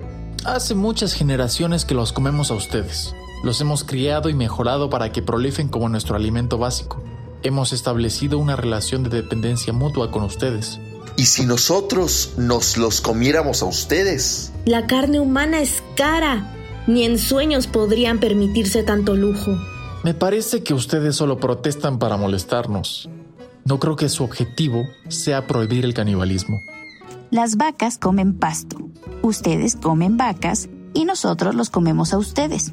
¿A quién le pertenece el pasto inicial? A nosotros. Así funciona la naturaleza. Por favor, señores, entiendan lo salvaje que es el hecho de que un hombre se coma a otro hombre. No entiendo. Les dije, es inútil negociar con ellos. Hemos mejorado la vida de todos ustedes. Alimentarnos con su carne es nuestro derecho, que también garantiza su vida y salud. Es prosperidad mutua. Basta ya. ¿Tienes algo más que decir? Señores, ayúdenme. Hoy mi hija se tuvo que presentar en el matadero. Tiene 13 años y va a la escuela. Lee libros, escribe cosas y ríe mucho. Me dijeron que la mandarán a la sección de jambones. El encargado me dijo que solo me iban a devolver una ración de la grasa que le sobraba. Señores, les suplico. Oficial, llévate a este hombre. Ayúdenme, ayúdenme, salven a mi hija. Fui demasiado comprensiva con ellos. Pensé que en su petición había algo más filosófico. Oigan, ¿qué tal si llamamos al matadero para que nos mande una porción de esa carne jugosa? Uh, buena idea. Pero por poco caigo en la trampa. ¿Cómo? ¿El matadero está en huelga? Eh, ¿Se acuerdan qué significaba esa palabra? Recuerdo haber oído la palabra. Ha de ser eh, un extranjerismo o un arcaísmo. Sí, seguro. De todas maneras suena desagradable. Aquí tengo la enciclopedia. A ver. ¿Qué dice? Ah. Creo que lo mejor será que llame a la casa para que preparen una provisión de carne humana. Sí, yo también. Les dije que no debíamos confiar en ellos.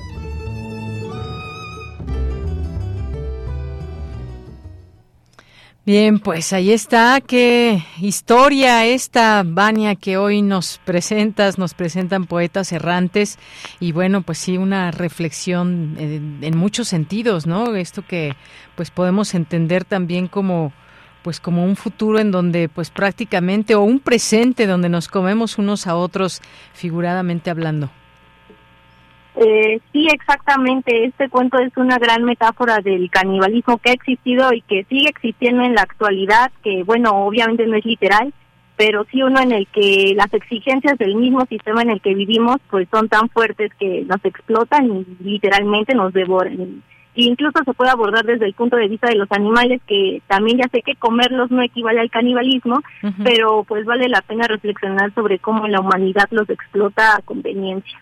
Claro, efectivamente, esa parte donde habla, pues sí, es que somos muy amigables en vida con los animales, pero a final de cuentas no los comemos o elegimos qué tipo de carne comer, pues sí, todo esto que nos deje estas reflexiones y también, pues seguramente alguien que nos puede estar escuchando y que ya ha dejado el consumo de carne atrás, nos podría decir, pues todos los beneficios que trae, no, ya no hablando solamente quizás de la salud en las personas, sino también de esta convivencia y de este respeto por el por pues por los animales y también pues muchas veces todo lo que los recursos que se utilizan también para procesar toda la carne y todo lo que se usa de los animales.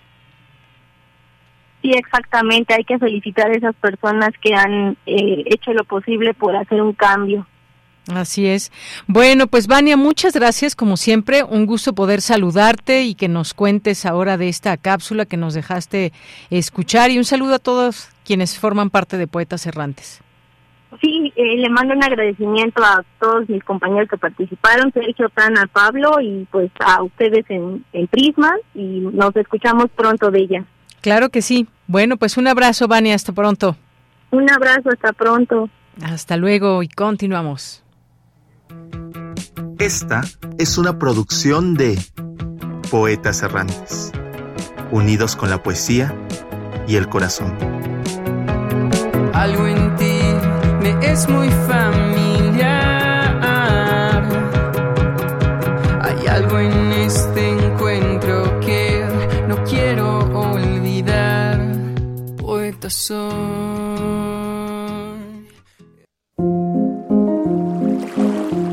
A la orilla de la tarde, con Alejandro Toledo.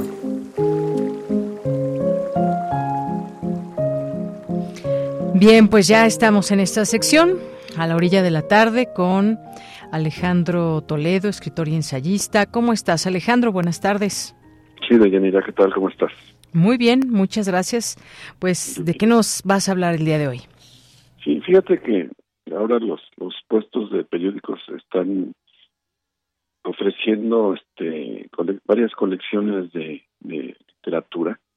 Recuerdo por ahí una de editorial Cátedra que, abrió con, ya- con la muerte de Artemio Cruz de Carlos Fuentes. Todo está incluido como autores mexicanos el Llano en Llamas de Juan Rulfo. Hay otra de obras este, completas de García Lorca. Y encontré un, una un primer ejemplar, digamos, el que abre esta colección que se llama Pequeños Tesoros de la Literatura, con eh, una habitación propia de Virginia Woolf, ¿no? que es una colección que, que, va a editar eh, libros de alrededor de 100 páginas de autores como Dostoyevsky, Rick Wharton, este, Scott Fitzgerald, Jane Austen y Oscar Wilde, entre otros. Entonces yo compré el inicial, que es eh, también el que, que suele costar más barato, es como el gancho para que después vayas conozcas la colección y vayas por, por los otros.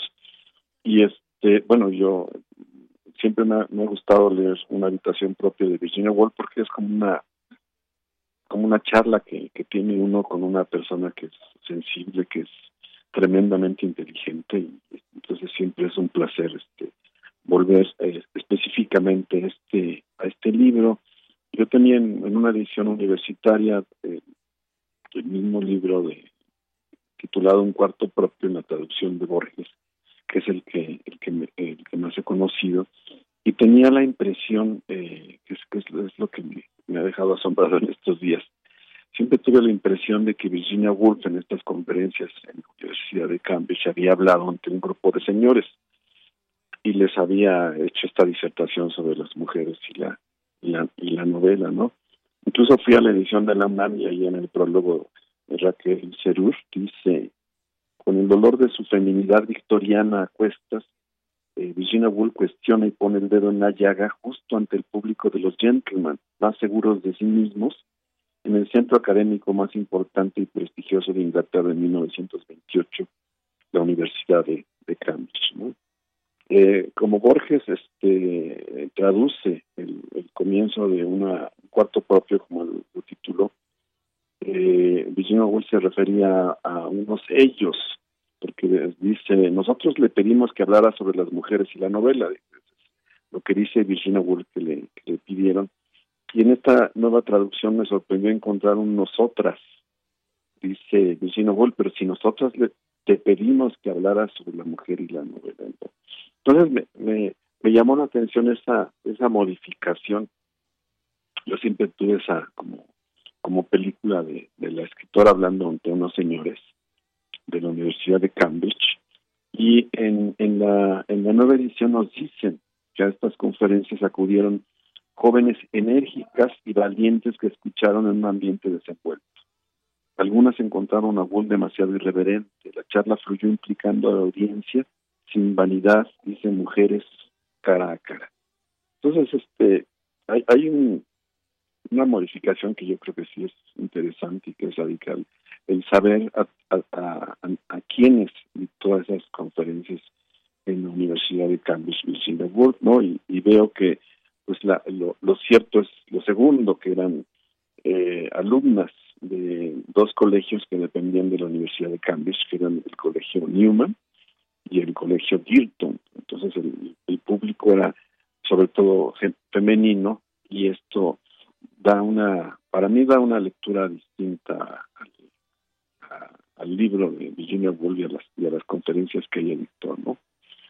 El, es, además es como un cambio digamos, de, yo, yo pensé que las traductoras, que son tres para esta nueva edición, en los puestos de periódicos, habían tomado es como la licencia de pensar en un público femenino, en, inglés hay un neutro, no, se, no, no hay exactamente un, hay un ustedes, por ejemplo, no, no hay un, este, no hay un ellas, exacto, pero lo cierto es que eran eran alumnas, ¿no? Eh, no, no tenían los mismos créditos ni se consideraban como eh, equivalentes estudiando en Cambridge que en los colegios para para mujeres. Eso ocurrió eh, años años después, pero este, debe pensarse que este es un libro escrito para sobre todo para las alumnas, para mujeres que son las que escucharon esas esas conferencias, ¿no? Y, por otro lado, pues es, es, siempre es, eh, como decía yo al principio, un placer escuchar a Virginia Woolf en, estas estas burlas. Uno ahora pensaría que, esa ironía que, despliega el libro, eh, pues fue celebrado por las por las jóvenes que, que le escucharon, ¿no? Cuando ella describe, ella inventa un lugar que es este, un lugar ficticio, digamos, entre Oxford y, y Cambridge, que le llama Oxbridge, y refiere un paseo que, que ella, ella tiene mientras está pensando cómo va a elaborar su tema de las mujeres, de la mujer y la novela. En algún momento quiere consultar unos archivos en la biblioteca y le, dicen que las mujeres no pueden entrar a menos que vengan con, con un tutor o, que tengan una carta de permiso para ir. E incluso en algún momento uno de los tutores de, de, de la, de, la universidad la regaña por pisar el césped que está solo solo es permitido que lo hagan los estudiantes y no las y no las mujeres no entonces uno entenderá que esa que se crea una circunstancia como de complicidad digamos entre la, la gran escritora que está hablándole a estas a estas jóvenes.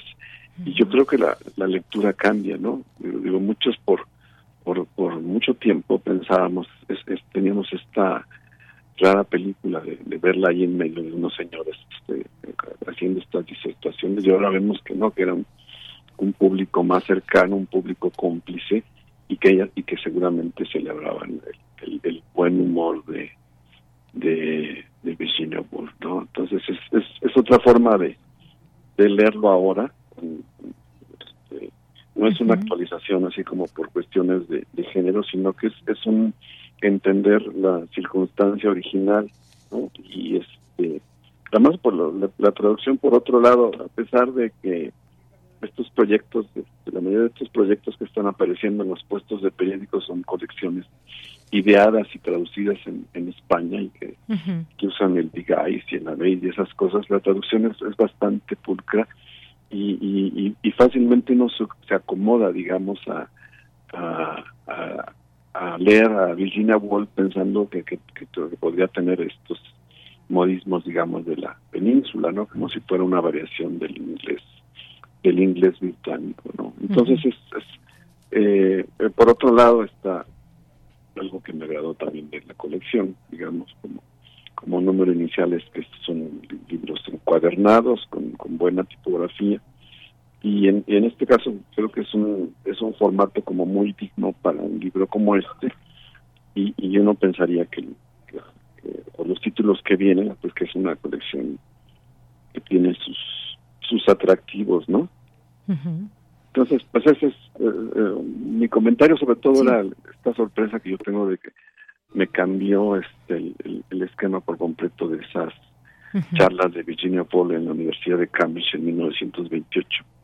Al, al, al, modificarme la, la, escena y este y mostrarme a estas a estas, a estas jóvenes estudiantes de estos colegios Girton y, y Newham uh -huh. como un público este eh, cómplice digamos de algún modo y que y que podía entender muy bien eh, por qué Virginia Woolf hablaba de ese modo, del, del, de un ambiente hostil, digamos, ¿no? A, hacia las mujeres en ese momento en una, en una universidad, ¿no? Y ella, uh -huh. ella misma se pregunta por qué nuestras abuelas o sus abuelas y sus, y sus madres no les legaron espacios como de más agradables o más convenientes para ello, porque ellas no, no aportaron dinero para eso y se da cuenta de que las mujeres no podían tener dinero, no podían cobrar eh, hasta en el siglo XIX, no podían tener dinero en el banco y además estaban ocupadas en,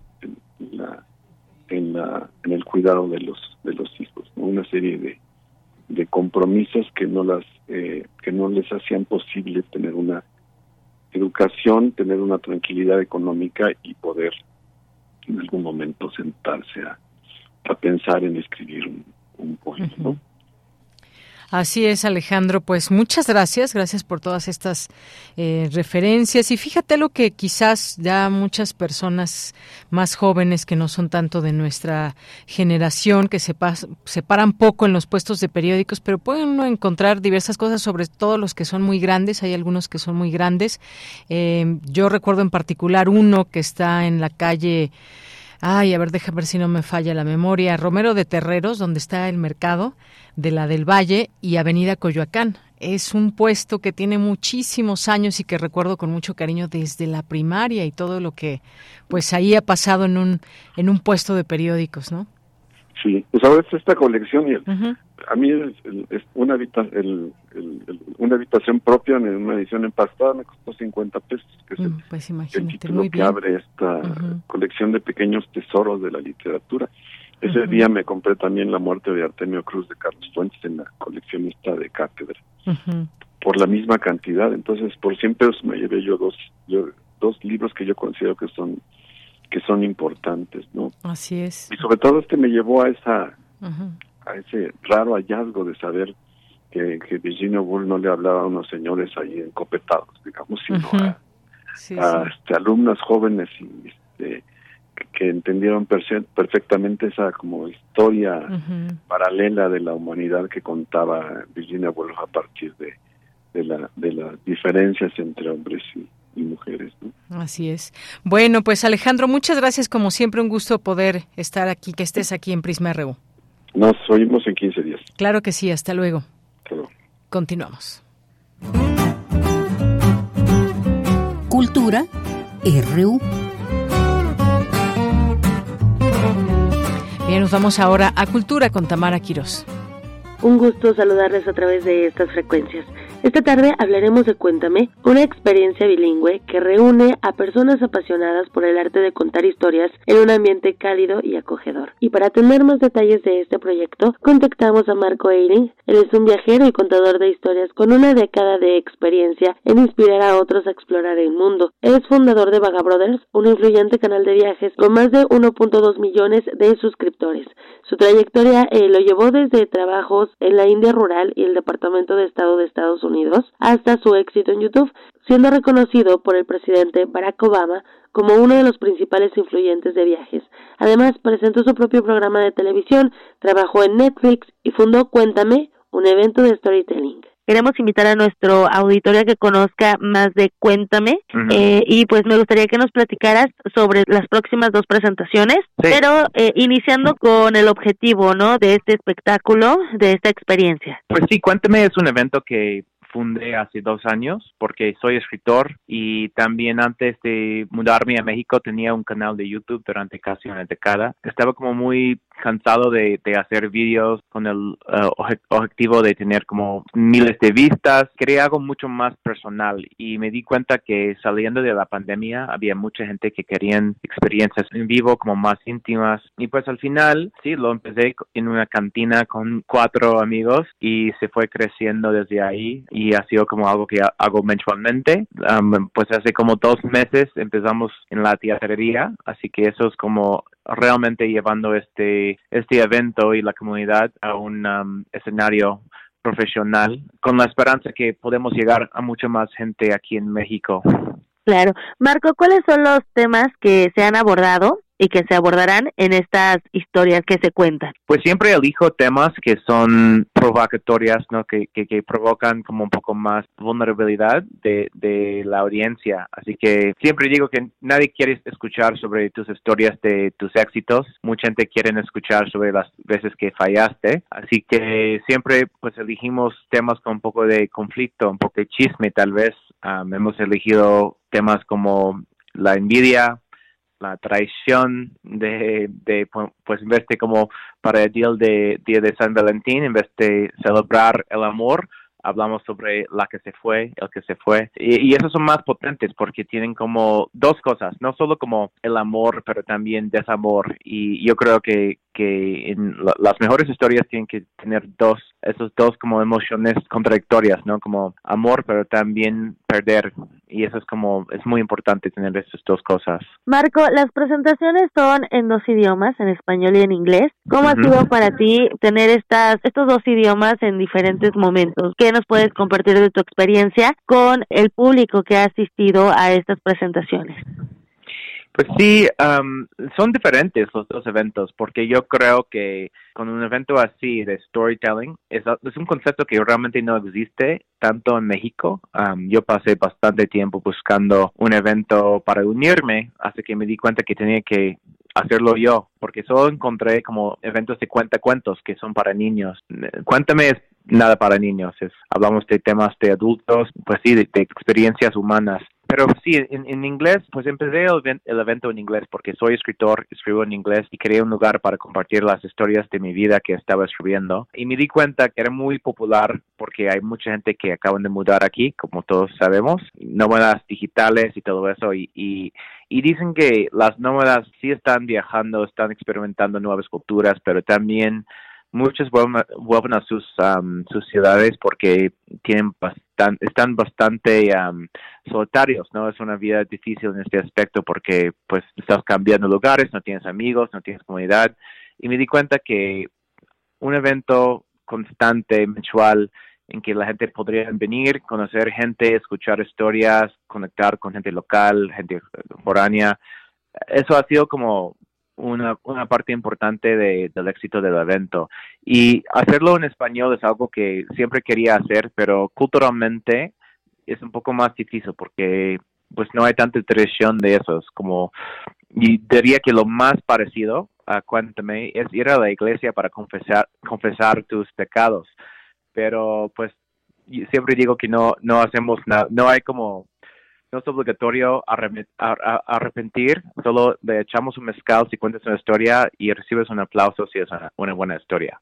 Así que sí, culturalmente es un poco diferente hacerlo en español, pero creo que es algo que sana, como es, es un evento que si tú escuchas historias de los demás sobre cualquier tema, pero por ejemplo sobre, no sé, la envidia, te das cuenta que no estás solo y eso es muy importante. Claro, que a pesar de las diferencias culturales, pues podemos tener estos mismos sentimientos o pensamientos, ¿no? Hablando justo de esto, de las dos culturas, Marco, ¿qué nos puedes compartir de las próximas dos presentaciones? La del 3 de noviembre hablarán de la muerte y bueno, nosotros en México conmemoramos, ¿no? La muerte, recordamos a nuestros muertos de, de diferentes formas, a como lo hacen en el resto del mundo, ¿no? Digo, cada cultura también tiene formas de, de hablar sobre este tema de la muerte. ¿Cómo será esta presentación? Y también la siguiente, que es la revolución.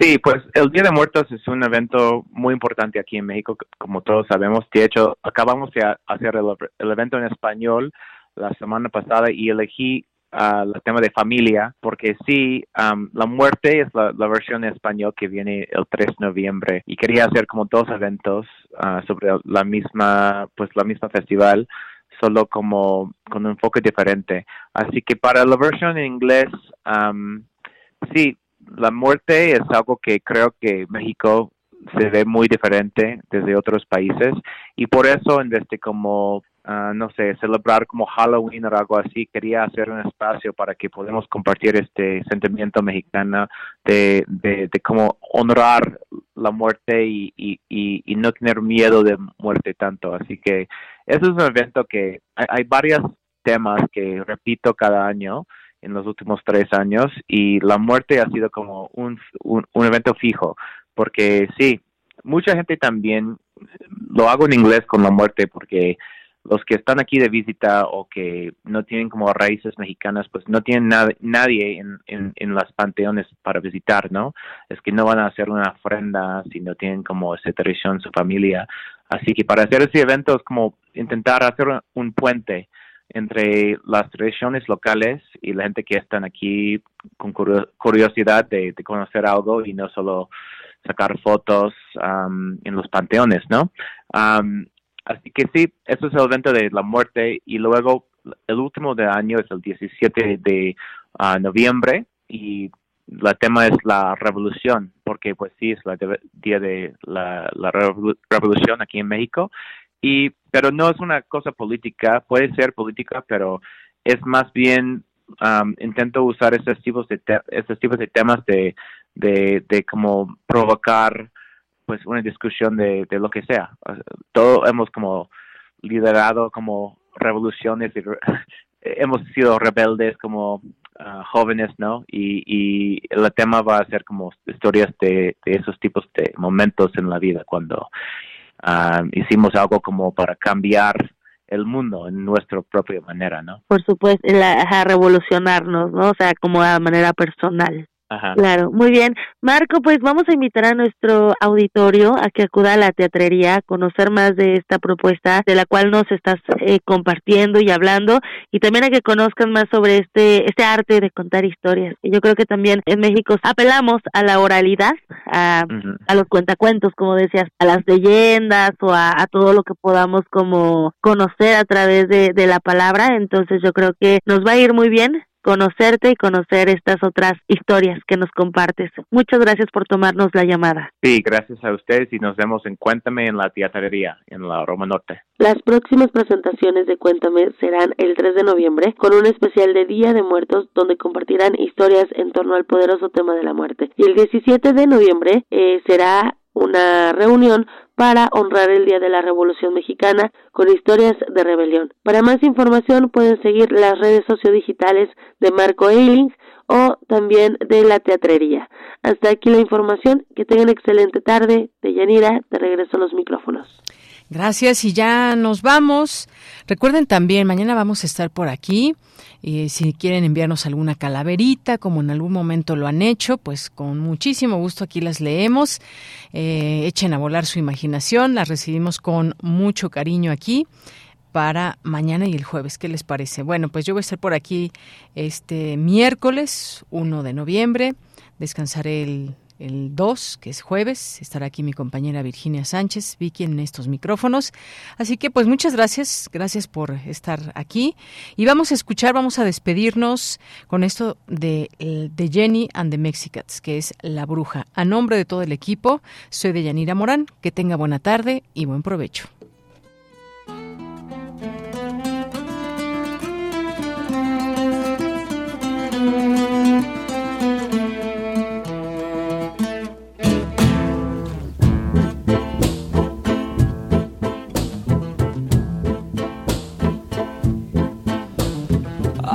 Qué bonito es volar a las once de la noche, a las once de la noche. Ay, qué bonito es volar, subir, dejarse caer en los brazos de un soldado, en los brazos de un soldado, hasta quisiera llorar. Me vuelve maceta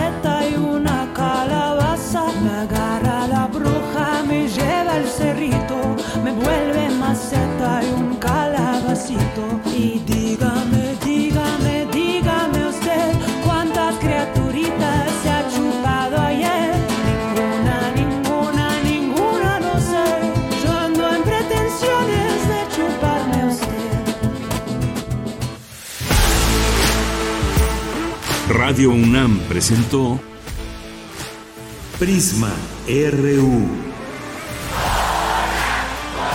Una mirada universitaria sobre los acontecimientos actuales. Prisma RU. Relatamos al mundo.